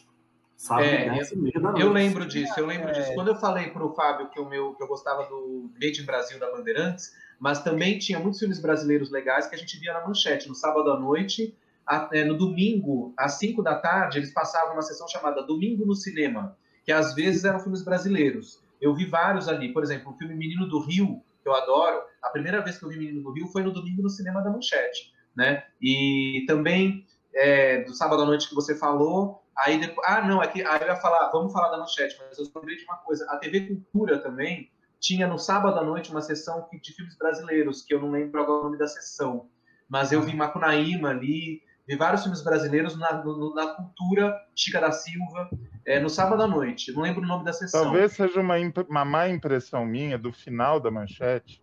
Foi aquela decadência, ah, bom, aí, né? Aí pode ser. E, é. e, eu lembro que eu comemorei muito a estreia da Rede TV, Doce Ilusão, né? Porque ela enfiou filme em todos os buracos da programação. Tinha ah, sessão de cinema apresentada até TV... pela Fernanda Lima. Não, Kramer a... versus Kramer, a primeira vez que eu vi foi na Rede TV. Não, eu, a Rede TV tinha uma sessão de filme de arte. Logo no início, Sim, chamada nossa, TV nunca, Arte. Nunca soube. TV, Arte tinha. Mas, mas o que, que mas o que, Quem que apresentava era o Rubens Evans. O Rubens Evans. Mas o que, que passava no TV Arte da, da Rede era, TV? Fala um assim, exemplo. Não, isso que tá, não, a gente teria que. Cinema italiano, eu vi. Europeu. Nossa, não sabia. Agora, mas você acha, mas Hack, você acha que a Rede TV herdou o repertório de filmes da Manchete? Por isso que eles tinham esses filmes? Não, não, não eram filmes novos velhos, ou seja, tá. é, filmes que a gente não estava acostumado a ver em canal nenhum. Eu teria que confirmar, mas me parece que foi a primeira exibição de Kramer versus Kramer na TV. Eu tenho que confirmar essa informação. Não, foi na Rede TV, não. Foi não. logo no comecinho. Não, porque o Kramer versus Kramer eu vi na Globo antes. Eu vi na Globo ah. numa, numa sessão chamada Festival é, quando a Globo passava. Vocês lembram que às vezes à noite a Globo fazia Festival de Verão? Que era ah, durava sim, é, sim, depois tinha festival de inverno e também tinha festival primavera. A Globo tinha essas sessões que eram meio sazonais. Esse e aí era, sei lá, duas semanas. Esse livrinho eu então, comprei por causa da exibição da Rede TV. Olha que ótimo. Mas o Kramer vs Kramer eu vi na Globo, no festival primavera, alguma coisa assim. Não, então a Rede TV já estava é, já estava repetindo. É, já era repetindo. Agora, e uma, e uma curiosidade da, da Rede TV, desculpa, Reinaldo, é que o primeiro filme da Manchete, né? E que bateu o Fantástico na época foi Contatos Imediatos, depois daquele programa Mundo Mágico, que é um puta programa excelente. Acho que foi acho que a, a, primeira vez que uma emissora, e única, né? Que uma emissora brasileira entrou no ar com, com tanta pompa, né? Igual foi a Manchete, modernismo, a TV do ano 2000, quer dizer, nem chegou nem no ano 2000, morreu em 99. E a Rede TV passou contatos imediatos do terceiro grau também. Foi uma dos primeiros filmes da Manchete, da Rede TV também. Por o...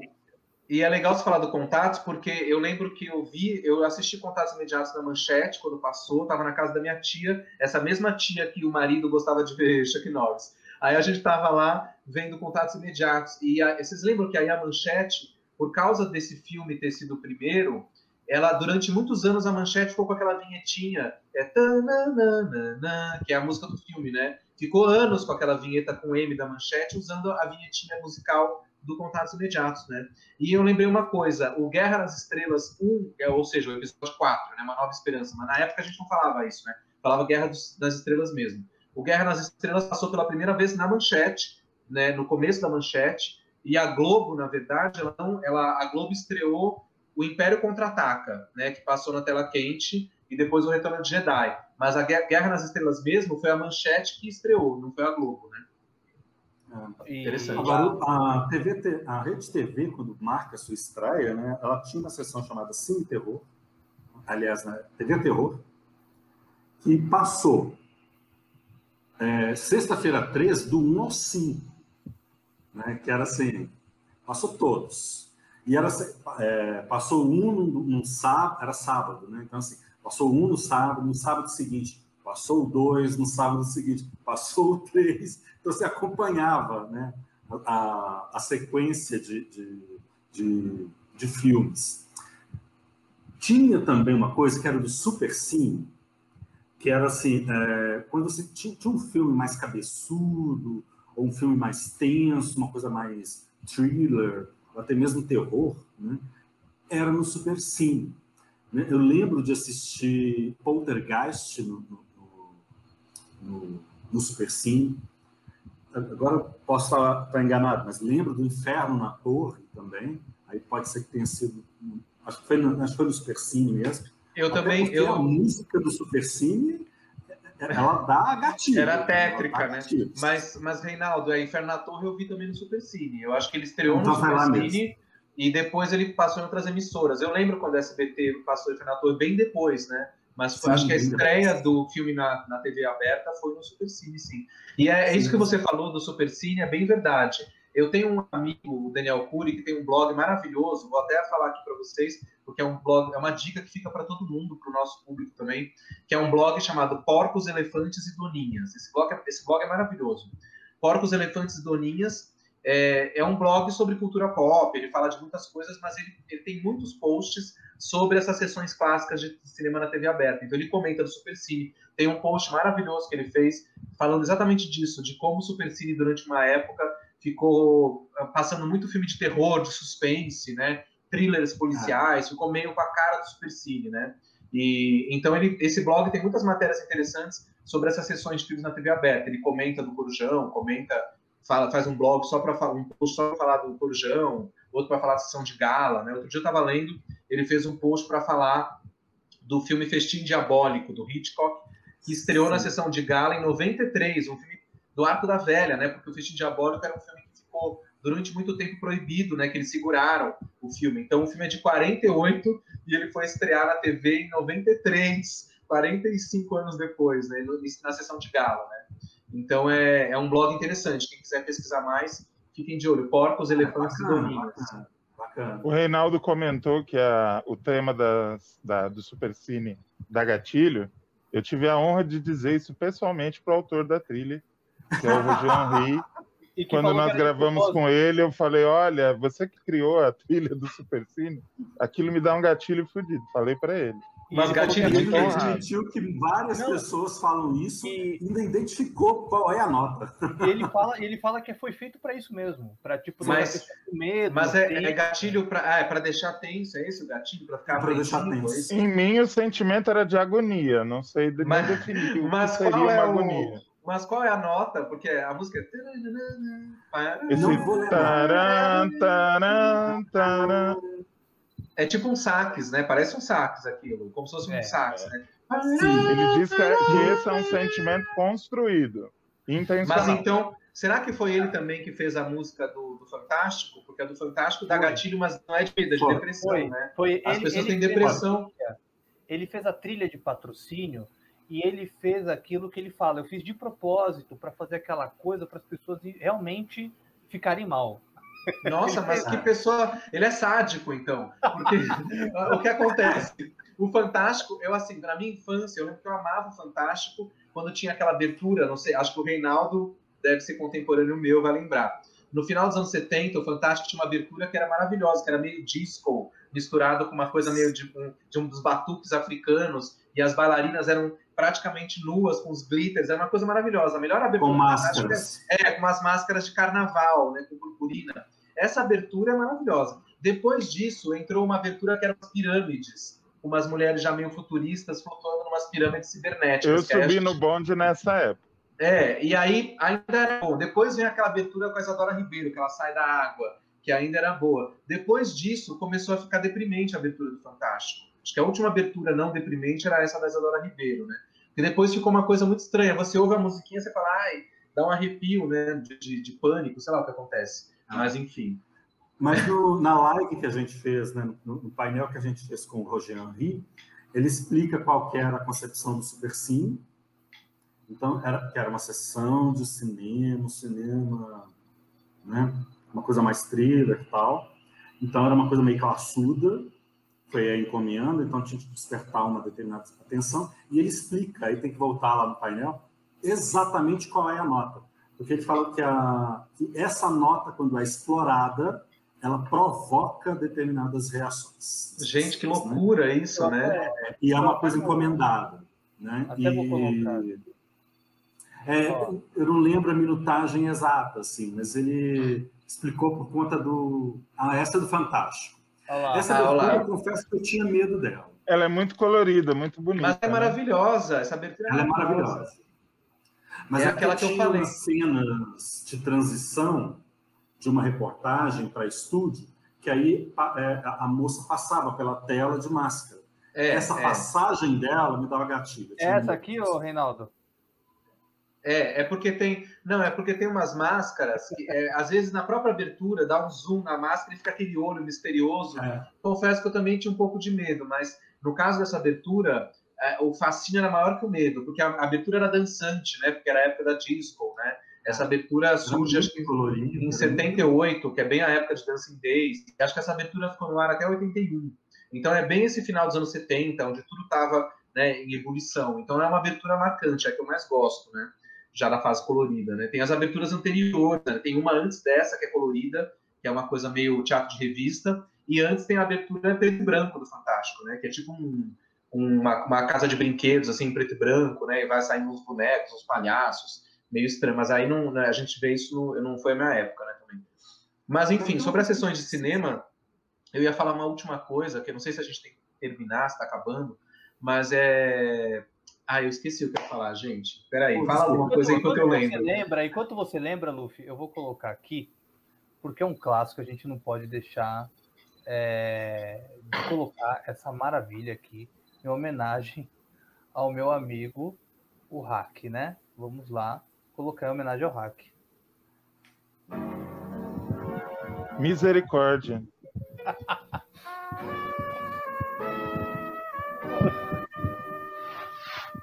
Olha aqui. Me arrepia, cara, até hoje. Gosto, e sabe o que eu gosto dessa abertura? Quando acaba, que faz. Né, que tem uns dois acordes, assim, parece uma, um prato, né?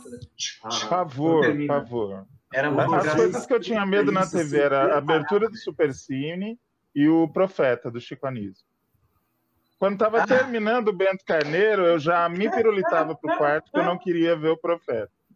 Falando em Profeta... O programa do, do, do Chico, né? O, o, ele, ele, era o último quadro né, que estava no programa. É, falando em Profeta, lindo, uma, uma coisa que eu tinha medo e também depressão ao mesmo tempo era o encerramento do SBT. Lembra que tinha uma coisa de Jesus não sei o que, não sei o que lá, não sei o que, e no final, um dia você vai me chamar de meu filho, sei lá, eu sou seu eu pai. Gostaria assim. muito. E eu gostaria Completamente muito desnecessário aquilo, domingo à tarde. Gente. Aquilo ali, eu achava aquilo pavoroso. Eu tinha muito medo daquele, daquela Acho coisa. Que o Fábio já deve ter encontrado ali. Agora, tem uma eu... coisa muito legal que a gente precisa também. É, porque assim, a gente sempre vai elencando sessões de filmes de algumas emissoras, e claro, o hack já até já diagnosticou isso. A gente pulou a manchete, né? Mas a TV Cultura de São Paulo, ela tinha uma sessão muito interessante, que eu não lembro mais o, o, nome, mas que exibiu filmes expressionistas alemães, filmes dos anos 20. E era uma sessão apresentada pelo Rubens Ewald Filho, que ele contava ali a, a filme do Frederic Murnau, clássico do expressionismo, explicava os elementos, jogos de luz e sombra, né, desequilíbrios, todo filmado em locações externas, que contrariava todo o princípio da escola expressionista alemã tal. Que, assim, era muito charmoso, porque o, o Rubens Ewald fazia uma análise, contava qual que, qual que era a onda da escola expressionista alemã, né, de cinema, quais os elementos, qual que é a função desses elementos no filme, e aí a gente assistia a Nosferatu, por exemplo. Eu lembro muito, eu lembro que eu gravei essa sessão de Nosferatu, assim. Nosferatu de 1922. É, enquanto teve umas mostras de cinema, mostra em São Paulo, Mundo Mix, algumas coisas assim, alguns desses filmes eram exibidos no, na, na TV Cultura de São Paulo. Então, assim, eu lembro de assistir Peter Greenaway, né, é, o livro de cabeceira, no, na, na, TV Cultura. É, eu acho que a Mostra Internacional, que, que São Paulo, tinha uma sessão na TV Cultura, mas acho que também teve na Band uma época. Mostra Internacional de Cinema na Band. E aí eram filmes que tinham sido exibidos na mostra, né? É, uhum. Filmes como Coca-Cola Kid, é, O Homem da Linha, não sei o que, passava muito na Band e também na cultura, é verdade. Amor e, e Restos Humanos, uma coisa assim também. É, Amor e Restos Humanos, adoro esse filme. Mas Amor é. O, tem um, ah, eu lembrei o que ia falar. A gente esqueceu de falar de uma emissora, que é a TV Gazeta de São Paulo. Né? A Gazeta, que é uma emissora que está aí até hoje, eu lembro que ela nunca foi muito forte de filme, mas no comecinho dos anos 90, 90, 91, 92, ela estava numa parceria com uma outra emissora que chamava CNT, que acho que é uma emissora do Sul. Então ficou Gazeta CNT. E nessa fase, a Gazeta adquiriu um lote de filmes clássicos que a Globo já tinha passado milhões de vezes, e a Gazeta começou a passar todo dia à noite, às 8 da noite. Então eu lembro de ver filmes como Love Story, é, o próprio Bebê de Rosemary, vários filmes clássicos eu vi na Gazeta que a Globo já tinha tipo descartado tais filmes, né? Então teve essa fase também. Filmes interessantes na Gazeta CNT. Né? Calígula passou na Gazeta. Exatamente, Calígula, Calígula foi nessa época. censurado. Foi nessa época, foi censurado, acho que passou com cortes, né? Teve alguns cortes. Mas foi nessa época mesmo, anos 90. E tivemos... depois acho que a Gazeta desistiu de investir em cinema. Não, já tivemos uma emissora chamada Rede OM que tinha Calígula, Luiz Carlos Alborguete, o Cadeia e Galvão Bueno. E uma emissora. Foi, é, é algo que eu, não dá, não dá para imaginar, né? Eu e o Fábio, nós temos obsessão pelo Alborguete. Nossa! Pânico também. Não, mas, mas, enfim. Não, mas eu não, eu não, concordo. É aquela coisa, ah, medo é e fascínio, né? É, ele, ele era muito terrível. Medo e fascínio, mas, assim, medo e desejo. Tinha Até uma sessão de cinema na finada MTV que era muito boa, que passava os filmes no estúdio Troma, que era o Contos de Thunder, que era apresentado pelo Thunderbird. e tinha uma, uma vinheta incrível. Isso é anos 90. Uma vinheta incrível, que é assim: você fica aí ligado. Era o Thunderbird com aquelas bonecas infláveis de sex shop. Você fica aí ligado nesses filmes, nesses programas. Isso é tudo lixo disfarçado, só eu tenho legítimo lixo. E aí, filmes escrotos, não sei o que, passava cenas de filme de terror bem trashzeira. Passei batido por isso, que pena. Não, eu também não. Isso era maravilhoso. Eles passaram, por exemplo, o Vingador Tóxico. Tóxica Vanga. Que era maravilhoso. Era maravilhoso. Enfim, era incrível. Muito bom. Não, saudades do Thunderbird. A gente já está chegando aqui na, na reta final. E tem até uma coisa que eu vou colocar aqui é, para vocês que é, publicaram no meu canal. Hoje no meu canal entrou um trecho extenso do Note a Note da fase da manhã ainda, né? E teve um comentário. Antes dela destruir o Bang Bang.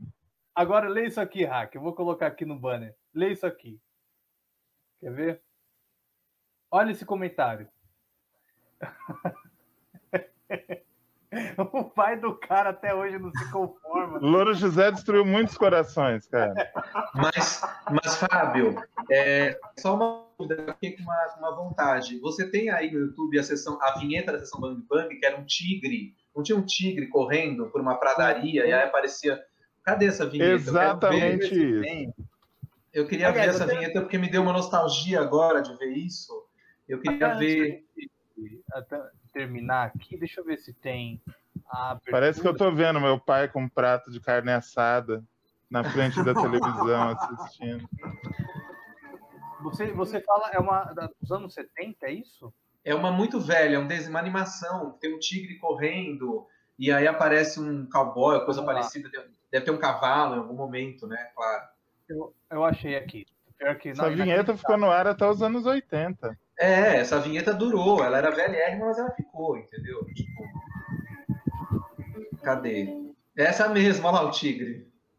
Gente do céu. Não, tem uma coisa, é, vou até aproveitar aqui o que o, o Luffy falou, e eu sou da época da sessão da tarde que exibia os filmes dos anos 80, né? Ah. a Vida Doidado, enfim. E a Lagoa Azul. A Lagoa Azul, tinha ah, os filmes até, até peguei uma fase em que passava um de um cachorrinho, esqueci o nome agora, era um cachorrinho. Benji. Benji. Passava é. Benji também. Tem, é, até vou colocar aqui uma chamada do canal amigo, que é o, que é o Arquivos Mil do TED, que olha o filme que passava na sessão da tarde, que a gente, na minha fase, não pegou, como o Luffy bem falou, e é até interessante colocar para a galera nova, que tem muita gente nova que acessa o canal aqui, para vocês verem o tipo de filme que passava em 88. Ah, deve ser a época que eu vi. Vamos lá.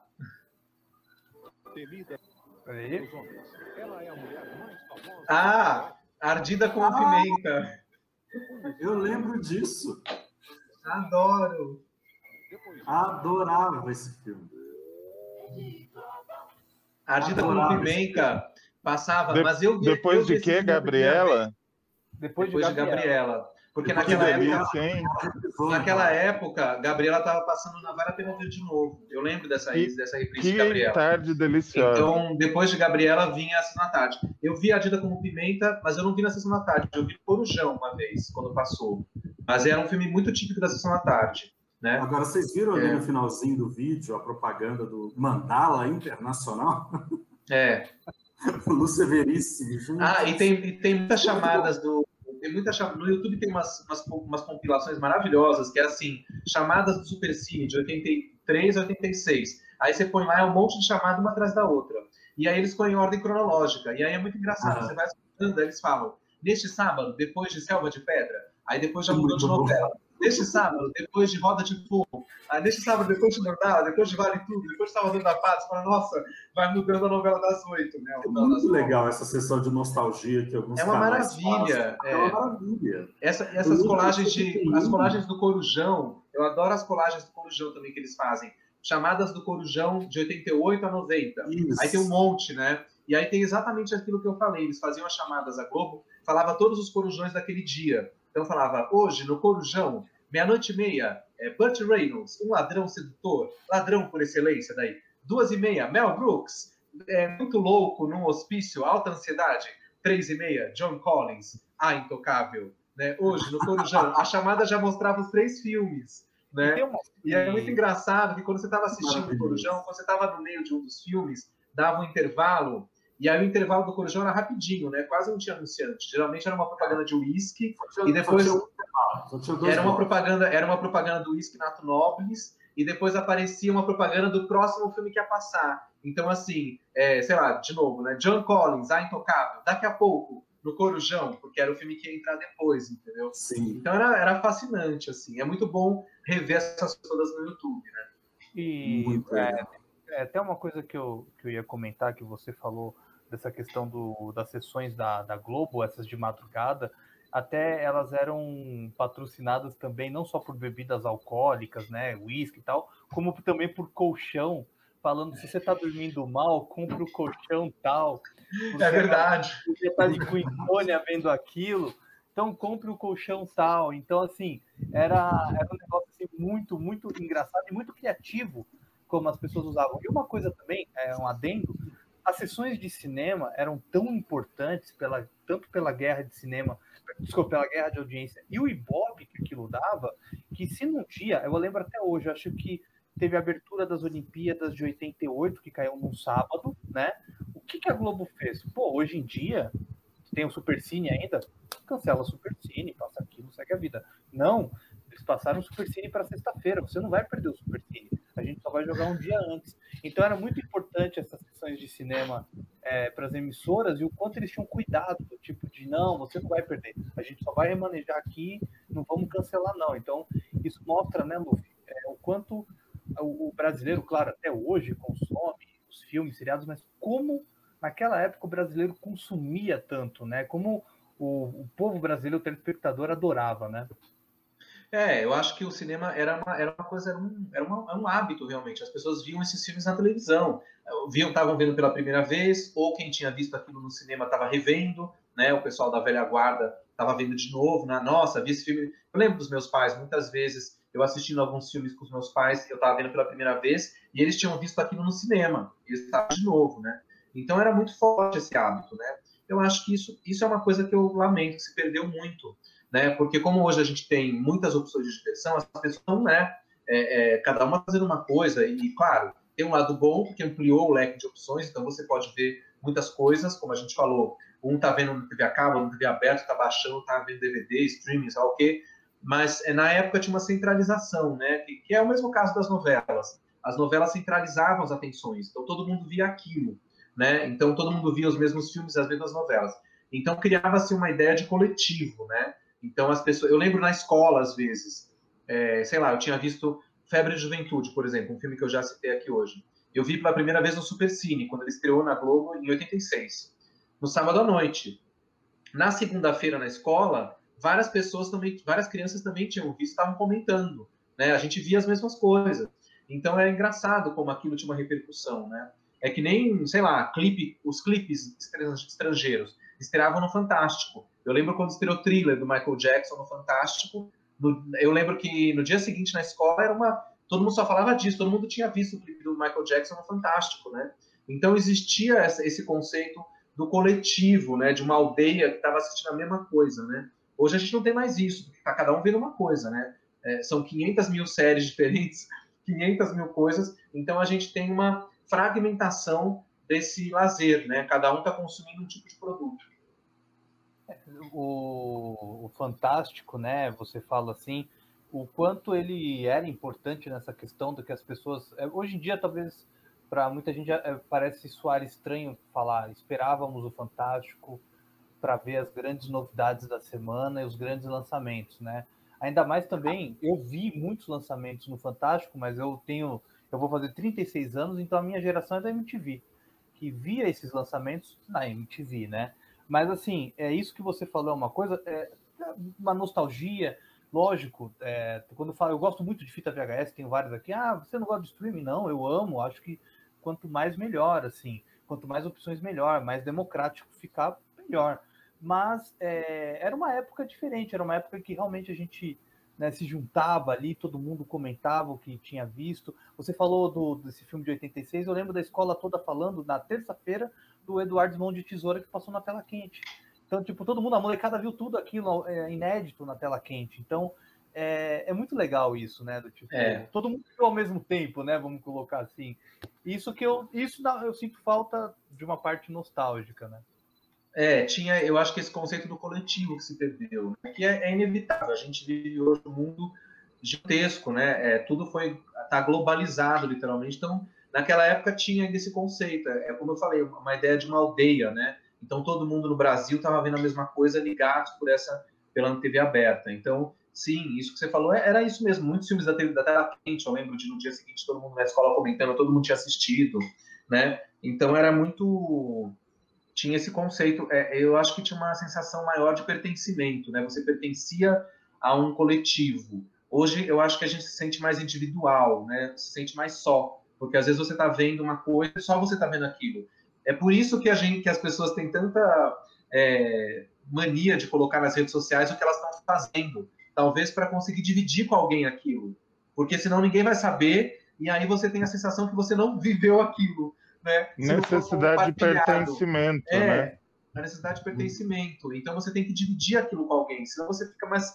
Se ninguém ficar sabendo, que graça tem, né? Quase isso que as pessoas vivem, né? E naquela época você automaticamente era assim, você não precisava, porque você sabia que as pessoas iam ver a mesma coisa, né? Então é, é complicado é, a gente falar disso, né? É, é geracional, né? A gente a gente está falando de uma época que a gente pegou ainda. Imagina quem tem 20 anos. Provavelmente se tem gente agora aqui assistindo a gente de 15 a 20 anos, essas pessoas devem estar achando que nós somos uns, uns lunáticos, né? Porque é um outro mundo que, que, que não existe mais. E uma pessoa que tem é. hoje 20, quando ela começou a, por exemplo, assistir televisão, dessa forma, ver filmes com 7, 8, 9 anos, foi há 10 anos atrás. Então já era esse sistema que a gente tem hoje. Então a pessoa não, não viveu isso que a gente está falando. É uma, é uma. Parece um outro mundo mesmo, né? uma outra realidade.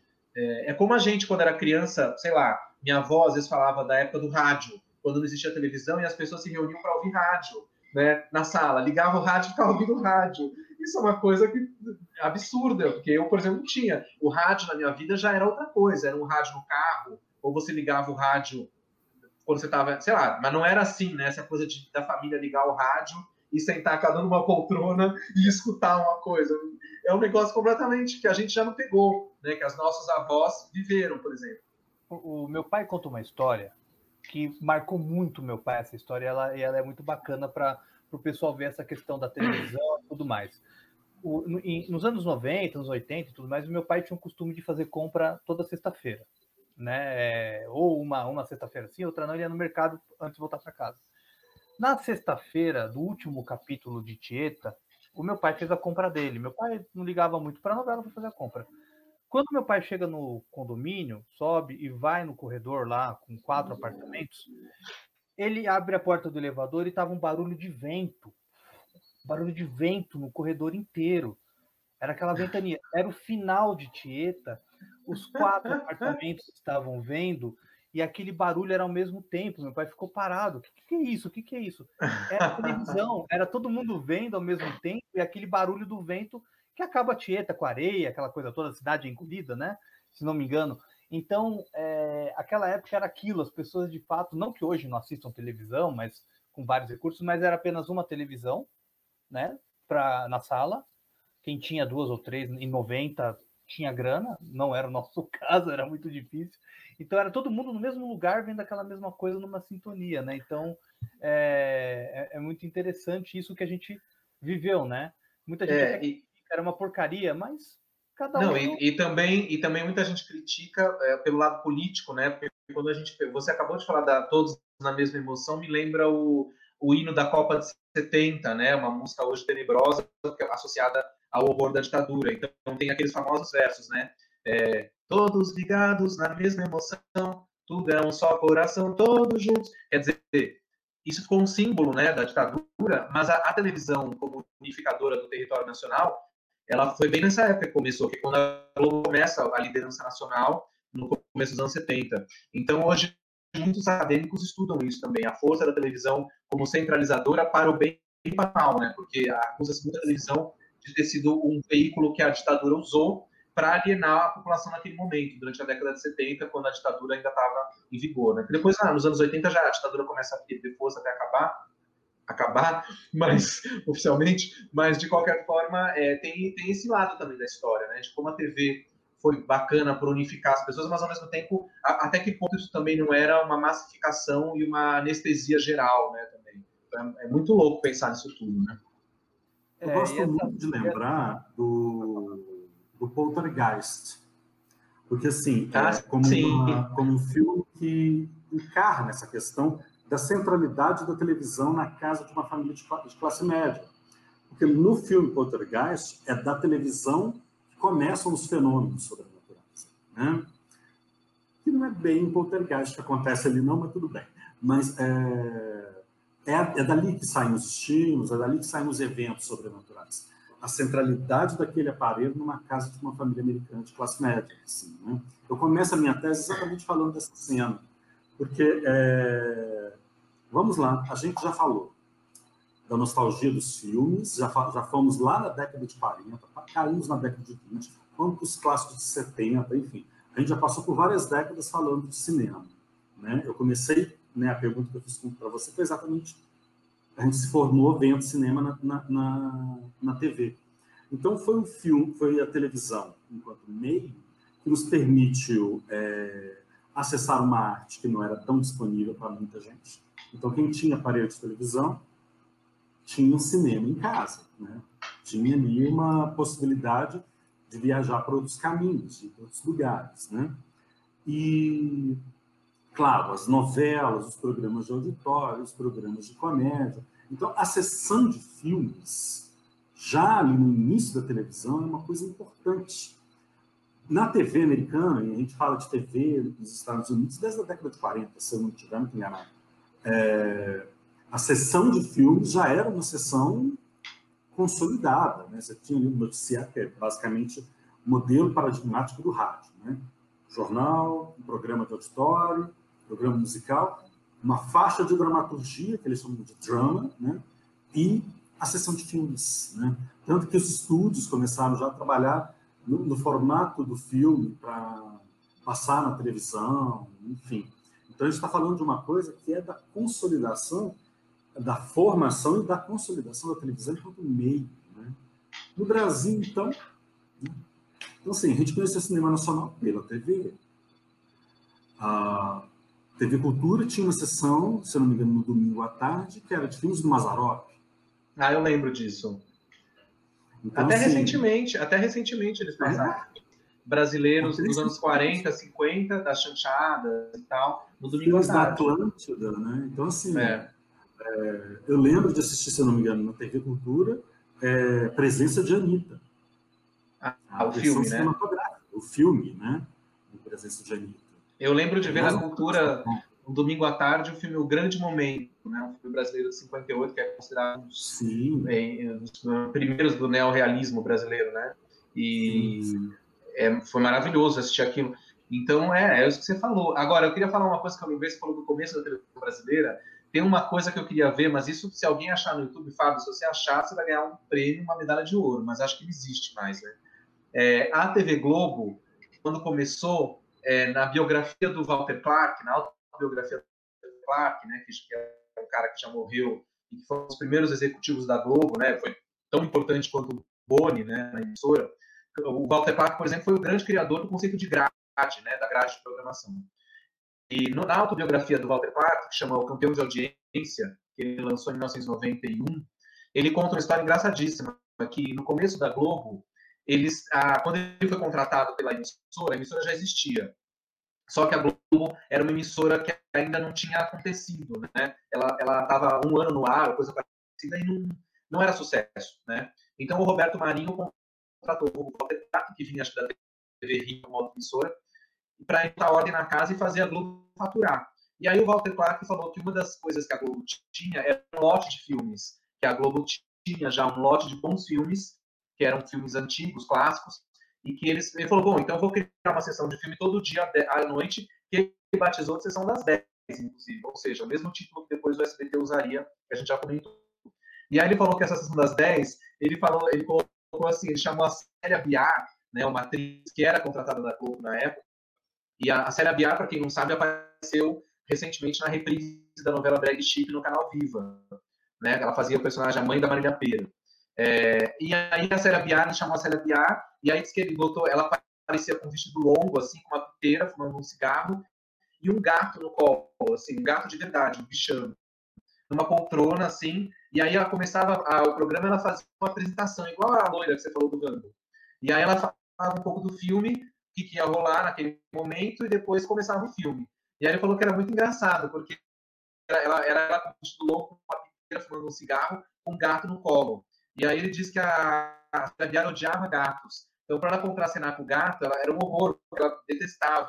E aí punha o gato no colo lá e diz que foi um sucesso essa nas 10. E aí a Célia Biar ficou conhecida no Rio de Janeiro na época como a mulher do gato, né? Porque ela ficava lá com o gato no colo.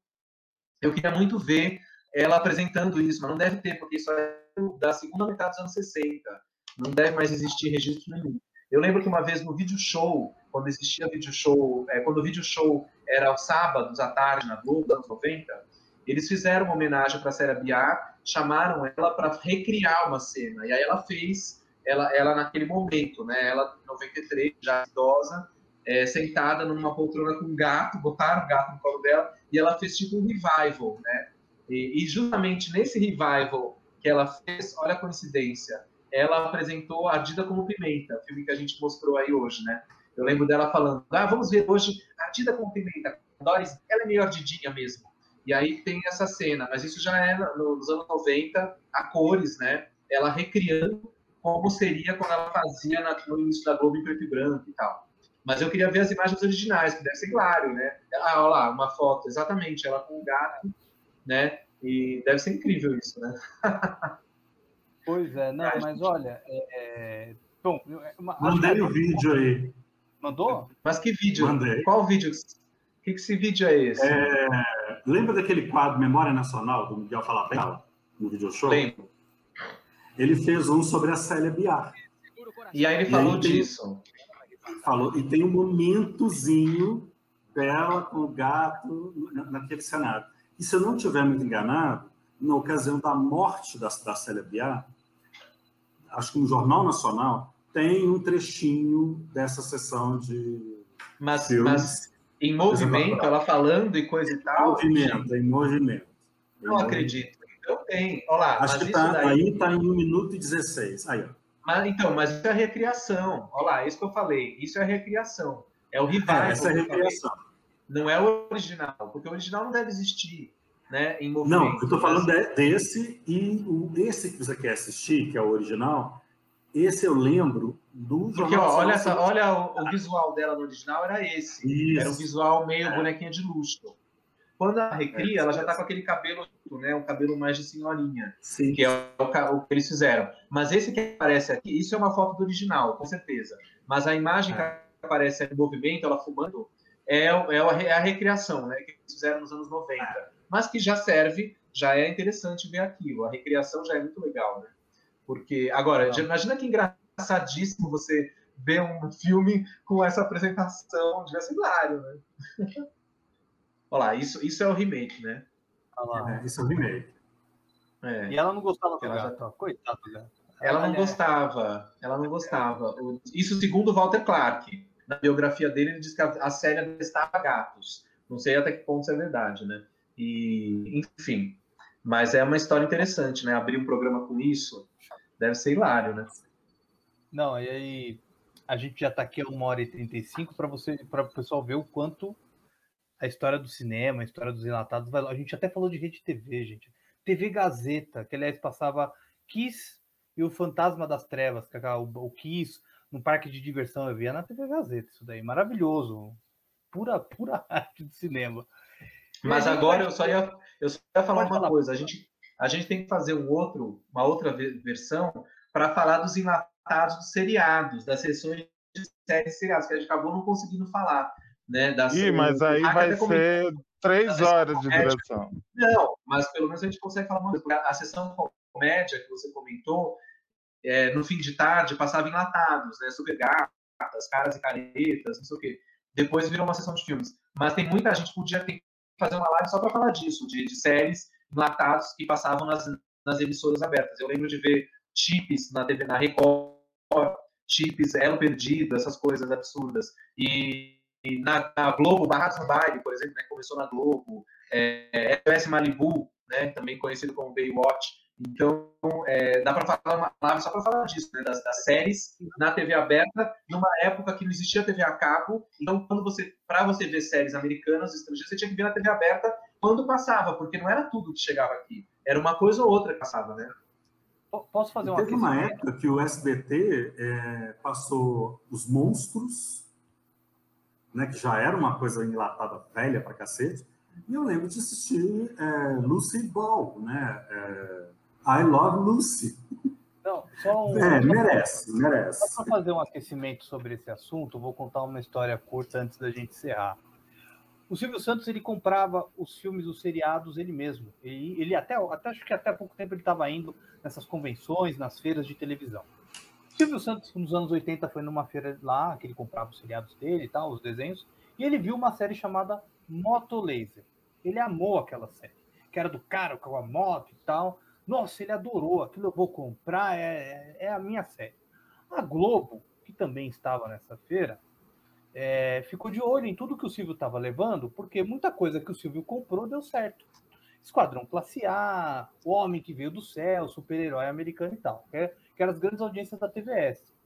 O que, que a Globo fez? A Globo viu que o, que o Silvio estava interessado nessa série e comprou. O Silvio ficou puto da cara. Perdi a minha série, Filhas da Mãe. E aí sobrou uma pro Silvio, que ele comprou a contragosto, chamada Miami Vice. E por incrível que pareça, era a capa da Time, a Miami Vice, porque foi considerada série videoclipe, né? Ela foi muito inovadora na época. E o Silvio, né, não gostei, isso é muito Globo, isso é muito, mas comprou. Ah, agradar o grupo da Globo. Moral da história. Motolaser foi um fracasso. Ninguém lembra disso. A Globo exibiu uma, uma porcaria de audiência. Eu, tô, eu nem lembrava desse Moto Laser, não lembro mesmo. E, a, e Miami Vice, né? Foi um estouro. O SBT Uau. lançou com. Ele até lançou, para vocês terem uma ideia, a, a, junto com a Hebe. Quando a Hebe estreou, ela anuncia amanhã Miami Vice, não percam. Então, é, até, na, até nas cagadas do Silvio da Sorte. Mas então, ó, então tá combinado. Vamos, daqui a um tempo a gente faz uma live para falar dessa outra parte que vai render muito. Só desse aperitivo já dá para perceber que dá para falar muita coisa. Não, com certeza. Então, Reinaldo, por favor, sua despedida final aqui para nós. Muito obrigado mais uma vez aqui por estar com a gente, aqui colaborando. E tamo junto, né? Valeu. Ah, eu que agradeço. A gente já está aí com uma hora e 49, 39 minutos dando risada, então assim, foi uma maravilha. Luffy, muito obrigado por, por nos fornecer uma noite tão agradável. Né? A gente está gravando numa sexta-feira à noite, então, assim, no meio de uma pandemia, dando risada, então tá muito legal. Né? É, só vou deixar registrado o meu protesto, porque nós não lembramos clássicos como Porks, O Último Americano Virgem, Aluga-se para o Verão, Férias Frustradas. Você está falando da minha formação cultural. A minha formação cultural vai toda essa. Não, mas, mas eu citei, eu citei, eu citei Férias do Barulho, que é uma derivada de Férias do Barulho e citou... Férias do Barulho que passou no cinema em casa. O último americano vídeo foi no cinema em casa é. também. E, um filme do... é, você citou um outro que agora não estou lembrando, Febre de Juventude. Febre de, mas o Febre de Juventude não é desse tipo, porque ele é mais sofisticado. Não, né? não é. Esses, não, esses que você está citando são quase pornochanchadas americanas juvenis. É, é filmes soft. E um outro protesto que eu gostaria de registrar aqui é que nós não falamos do cine privê da Band. Aqueles filmes soft pornô que a Band passava, se eu não me engano, na sexta-feira. Que eram horrorosos. Também fez parte da minha formação, mas não exatamente da cultural. Nossa, uma vez eu levei um choque, uma vez que eu da Band, era um sábado à noite. Eu estava vendo descompromissadamente, de repente apareceu uma coisa que eu fiquei assustadíssimo. Era um filme um pouco mais ousado, e aí tinha um momento que aparecia um homem é, com nu frontal e ele estava com uma ereção. Né, apareceu assim, então é quase um pornô. Eu falei, gente, na TV aberta isso, na Band, nos anos 90. Então imagina como era a coisa hoje, né? Eu, é, eu, eu, peguei. Deliciosos. Eu peguei a sexta sexy, né? que era depois da faixa nova do esporte. O Hack deve lembrar. O Hack deve lembrar, tinha a faixa nova do esporte. Você, na faixa nova você assistia um jogo de hockey sobre patins, aí depois vinha sexta sexo. Maravilhoso, acabou, fechou. Oh. Lembro disso. Agora, não feito o registro do meu protesto. Mas eu, agora eu vou ter que falar uma coisa. Eu trabalhei, na, no final dos anos 90, eu trabalhei na Band, aqui em São Paulo. Né? E eu trabalhei uma época no setor de atendimento ao público. Naquela época era por telefone, literalmente então a gente ficava numa salinha e aí às vezes ligava alguém falando assim: "Ah, eu quero que você me passe a receita da Ofélia que eu perdi do programa de ontem". Aí a gente tinha que pegar uma pasta com as receitas da Ofélia e enviar um fax para a pessoa. E aí às vezes alguém falava: "Ah, que horas vai passar o show do esporte no domingo?". Aí a gente ia lá na pasta, era tudo assim. É, ah, vai ser domingo às duas da tarde. E às vezes aparecia alguém, Ai, eu perdi o filme da Sexta Sex da semana passada. Quando que vai passar de novo? Então acontecia muito isso, era muito engraçado. Coisas da vida, né? Ah, muito obrigado, muito obrigado. Dobradinha cruel hoje na Band. Futebol e Sexta Sex. Tá aí o que você queria. Maravilhosa propaganda da Rede Bandeirantes de televisão. Grande Rede Bandeirantes de televisão. Bom, é, Ou seja, uma rodada dupla de pelada, né? Ô, Hack, vamos lá. Valeu mais uma vez, obrigado aí por estar com a gente. Tá com você a palavra aí de agradecimento. Que é isso, foi um prazer. Eu tive uma hora aí que desligar a câmera, estavam batendo na porta. Aí eu já passei ali na sala e peguei uma memorabilia que o Reinaldo mencionou. E é bom, é bom que já fica como homenagem para o Luffy, ele fez vários vídeos com o Nilson Xavier, com vários LPs assim no colo e tal. Muito bons os vídeos, inclusive. É, eu queria encerrar não falando de mim, nem do convidado, contando uma pequena história de um outro convidado nosso, que foi o Mário Prata. Ele morou em Portugal uma época, foi fazer alguns trabalhos para a televisão de lá, e ele já tinha essa coisa meio Sky que nós temos hoje, que é ficar vendo TV do mundo inteiro lá, e ele ficava zapeando. Um dia ele parou num canal lá da Eslovênia, Eslováquia, sabe-se lá que país daqueles, e ele reconheceu, era Fernanda Montenegro, e eles não usam black tie, escolhendo feijão.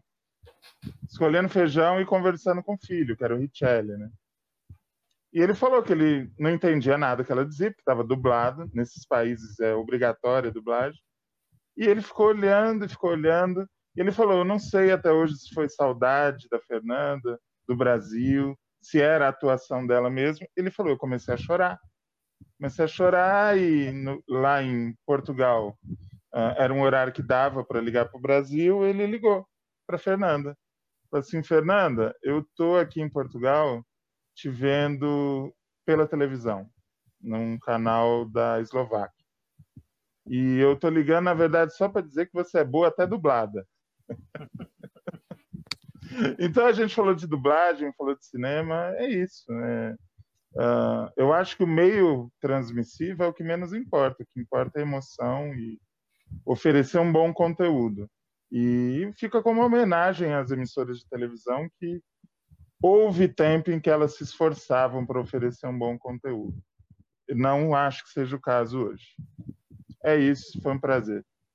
Obrigado, Hack. Aliás, a, a, gente mostrou aqui um, as coisas que incomodavam o Hack e o Reinaldo, a Fantástico 79, o Hack Supercine. Eu vou mostrar o que me incomodava, que eu tinha medo. Eu vou ser justo, né? Eu vou mostrar que era isso daqui. Vocês conseguem ver? Era essa desgraça daí do domingo, que eu tinha um pavor maldito essa mulher aí. Tá dando para Vocês conseguem ver? Mas é, uma, mas é uma vinheta colorida, toda azulzinha. Mas ela ficava olhando com uma cara do, do demônio, cara. Sai fora, bicho. Não, não quero mais ver isso aqui, não. Até tirar que já tô ficando com medo disso aqui. Eu tenho o DVD do Fantástico. Uma das bailarinas dizia que elas estavam tremendo de frio nesse dia. Que a água era fria, estava inverno e, enfim. A cara eu acho que era de frio mesmo. Ah, mas é isso. Luffy, eu vou colocar Só faltou aquilo que provocava gatilho no Luffy, que era o Cristo do SBT. da TVS, na verdade. Se o Fábio botar. Não, eu mas não precisa pôr, não precisa pôr, gente. Foi só um comentário, não precisa não. botar, não. Mas vamos colocar aqui, Luffy. Muito obrigado, valeu mesmo. A gente ia falar por uma hora, se estendeu por 46 minutos. Encerra mais uma vez aqui, é, convidando o pessoal para o seu curso, por favor. Bom, então quem quiser participar, quando se inspira no cinema, um curso teórico sobre essa relação do cinema com a televisão brasileira, né? As novelas se inspiram em grandes clássicos do cinema. São quatro aulas nos dias 8, 10, 15 e 17 de março, das 19 às 21, sempre à noite, segundas e quartas, é, pelo Ibis Cultural. É, na descrição do vídeo aqui vai ter o link, né? Mas também a pessoa pode ir direto no Nibis, é, unibiscultural.org.br, é isso mesmo? barra cursos, e lá vários cursos, o meu tá lá, quando a novela se inspira no cinema. E quem quiser acompanhar meu canal, é só ir no YouTube, Luffy, Nafta Luffy. É, como eu disse, estou é, de férias do canal, mas em breve eu vou voltar a produzir os meus programas semanais sobre a cultura pop do século XX. Mas, tem, mas enquanto isso, tem bastante vídeo lá, porque o ano passado eu gravei semanalmente assim, durante a pandemia, então tem vídeo pra caramba, dá para assistir e ser feliz. E, e é isso. Adorei participar, obrigado pelo convite. E agora eu fiquei super nostálgico. Eu vou assistir uma, vou comer alguma coisa, vou assistir algum filme dublado, com a dublagem clássica. Não sei qual aqui, vou procurar aqui no meu acervo algum filme dublado para assistir agora, porque agora eu fiquei com, com, com gatilho de nostalgia. Não, eu que agradeço, valeu mesmo por ter aí cedido seu tempo para nós. Na descrição do vídeo, além de ter link do curso, eu também vou colocar o link para o canal do Luffy, que vale a pena vocês se Obrigado. na descrição do vídeo. Então, é isso, pessoal. Luffy, já fica aqui convidado, já fica um convite para a gente falar então sobre seriados e relembrar tudo que a gente já viu nos anos 80, 90, 70, enfim. Já está já tá feito aqui o convite. Tá legal. Muito obrigado a cada um de vocês que ficaram até agora aqui com a gente no arquivo. A gente Volta a se falar em breve com novos painéis, com o Reinaldo, com o Vitor também, com o Luffy em breve para a gente falar dos seriados. É isso. Muito obrigado, valeu mesmo e até a próxima.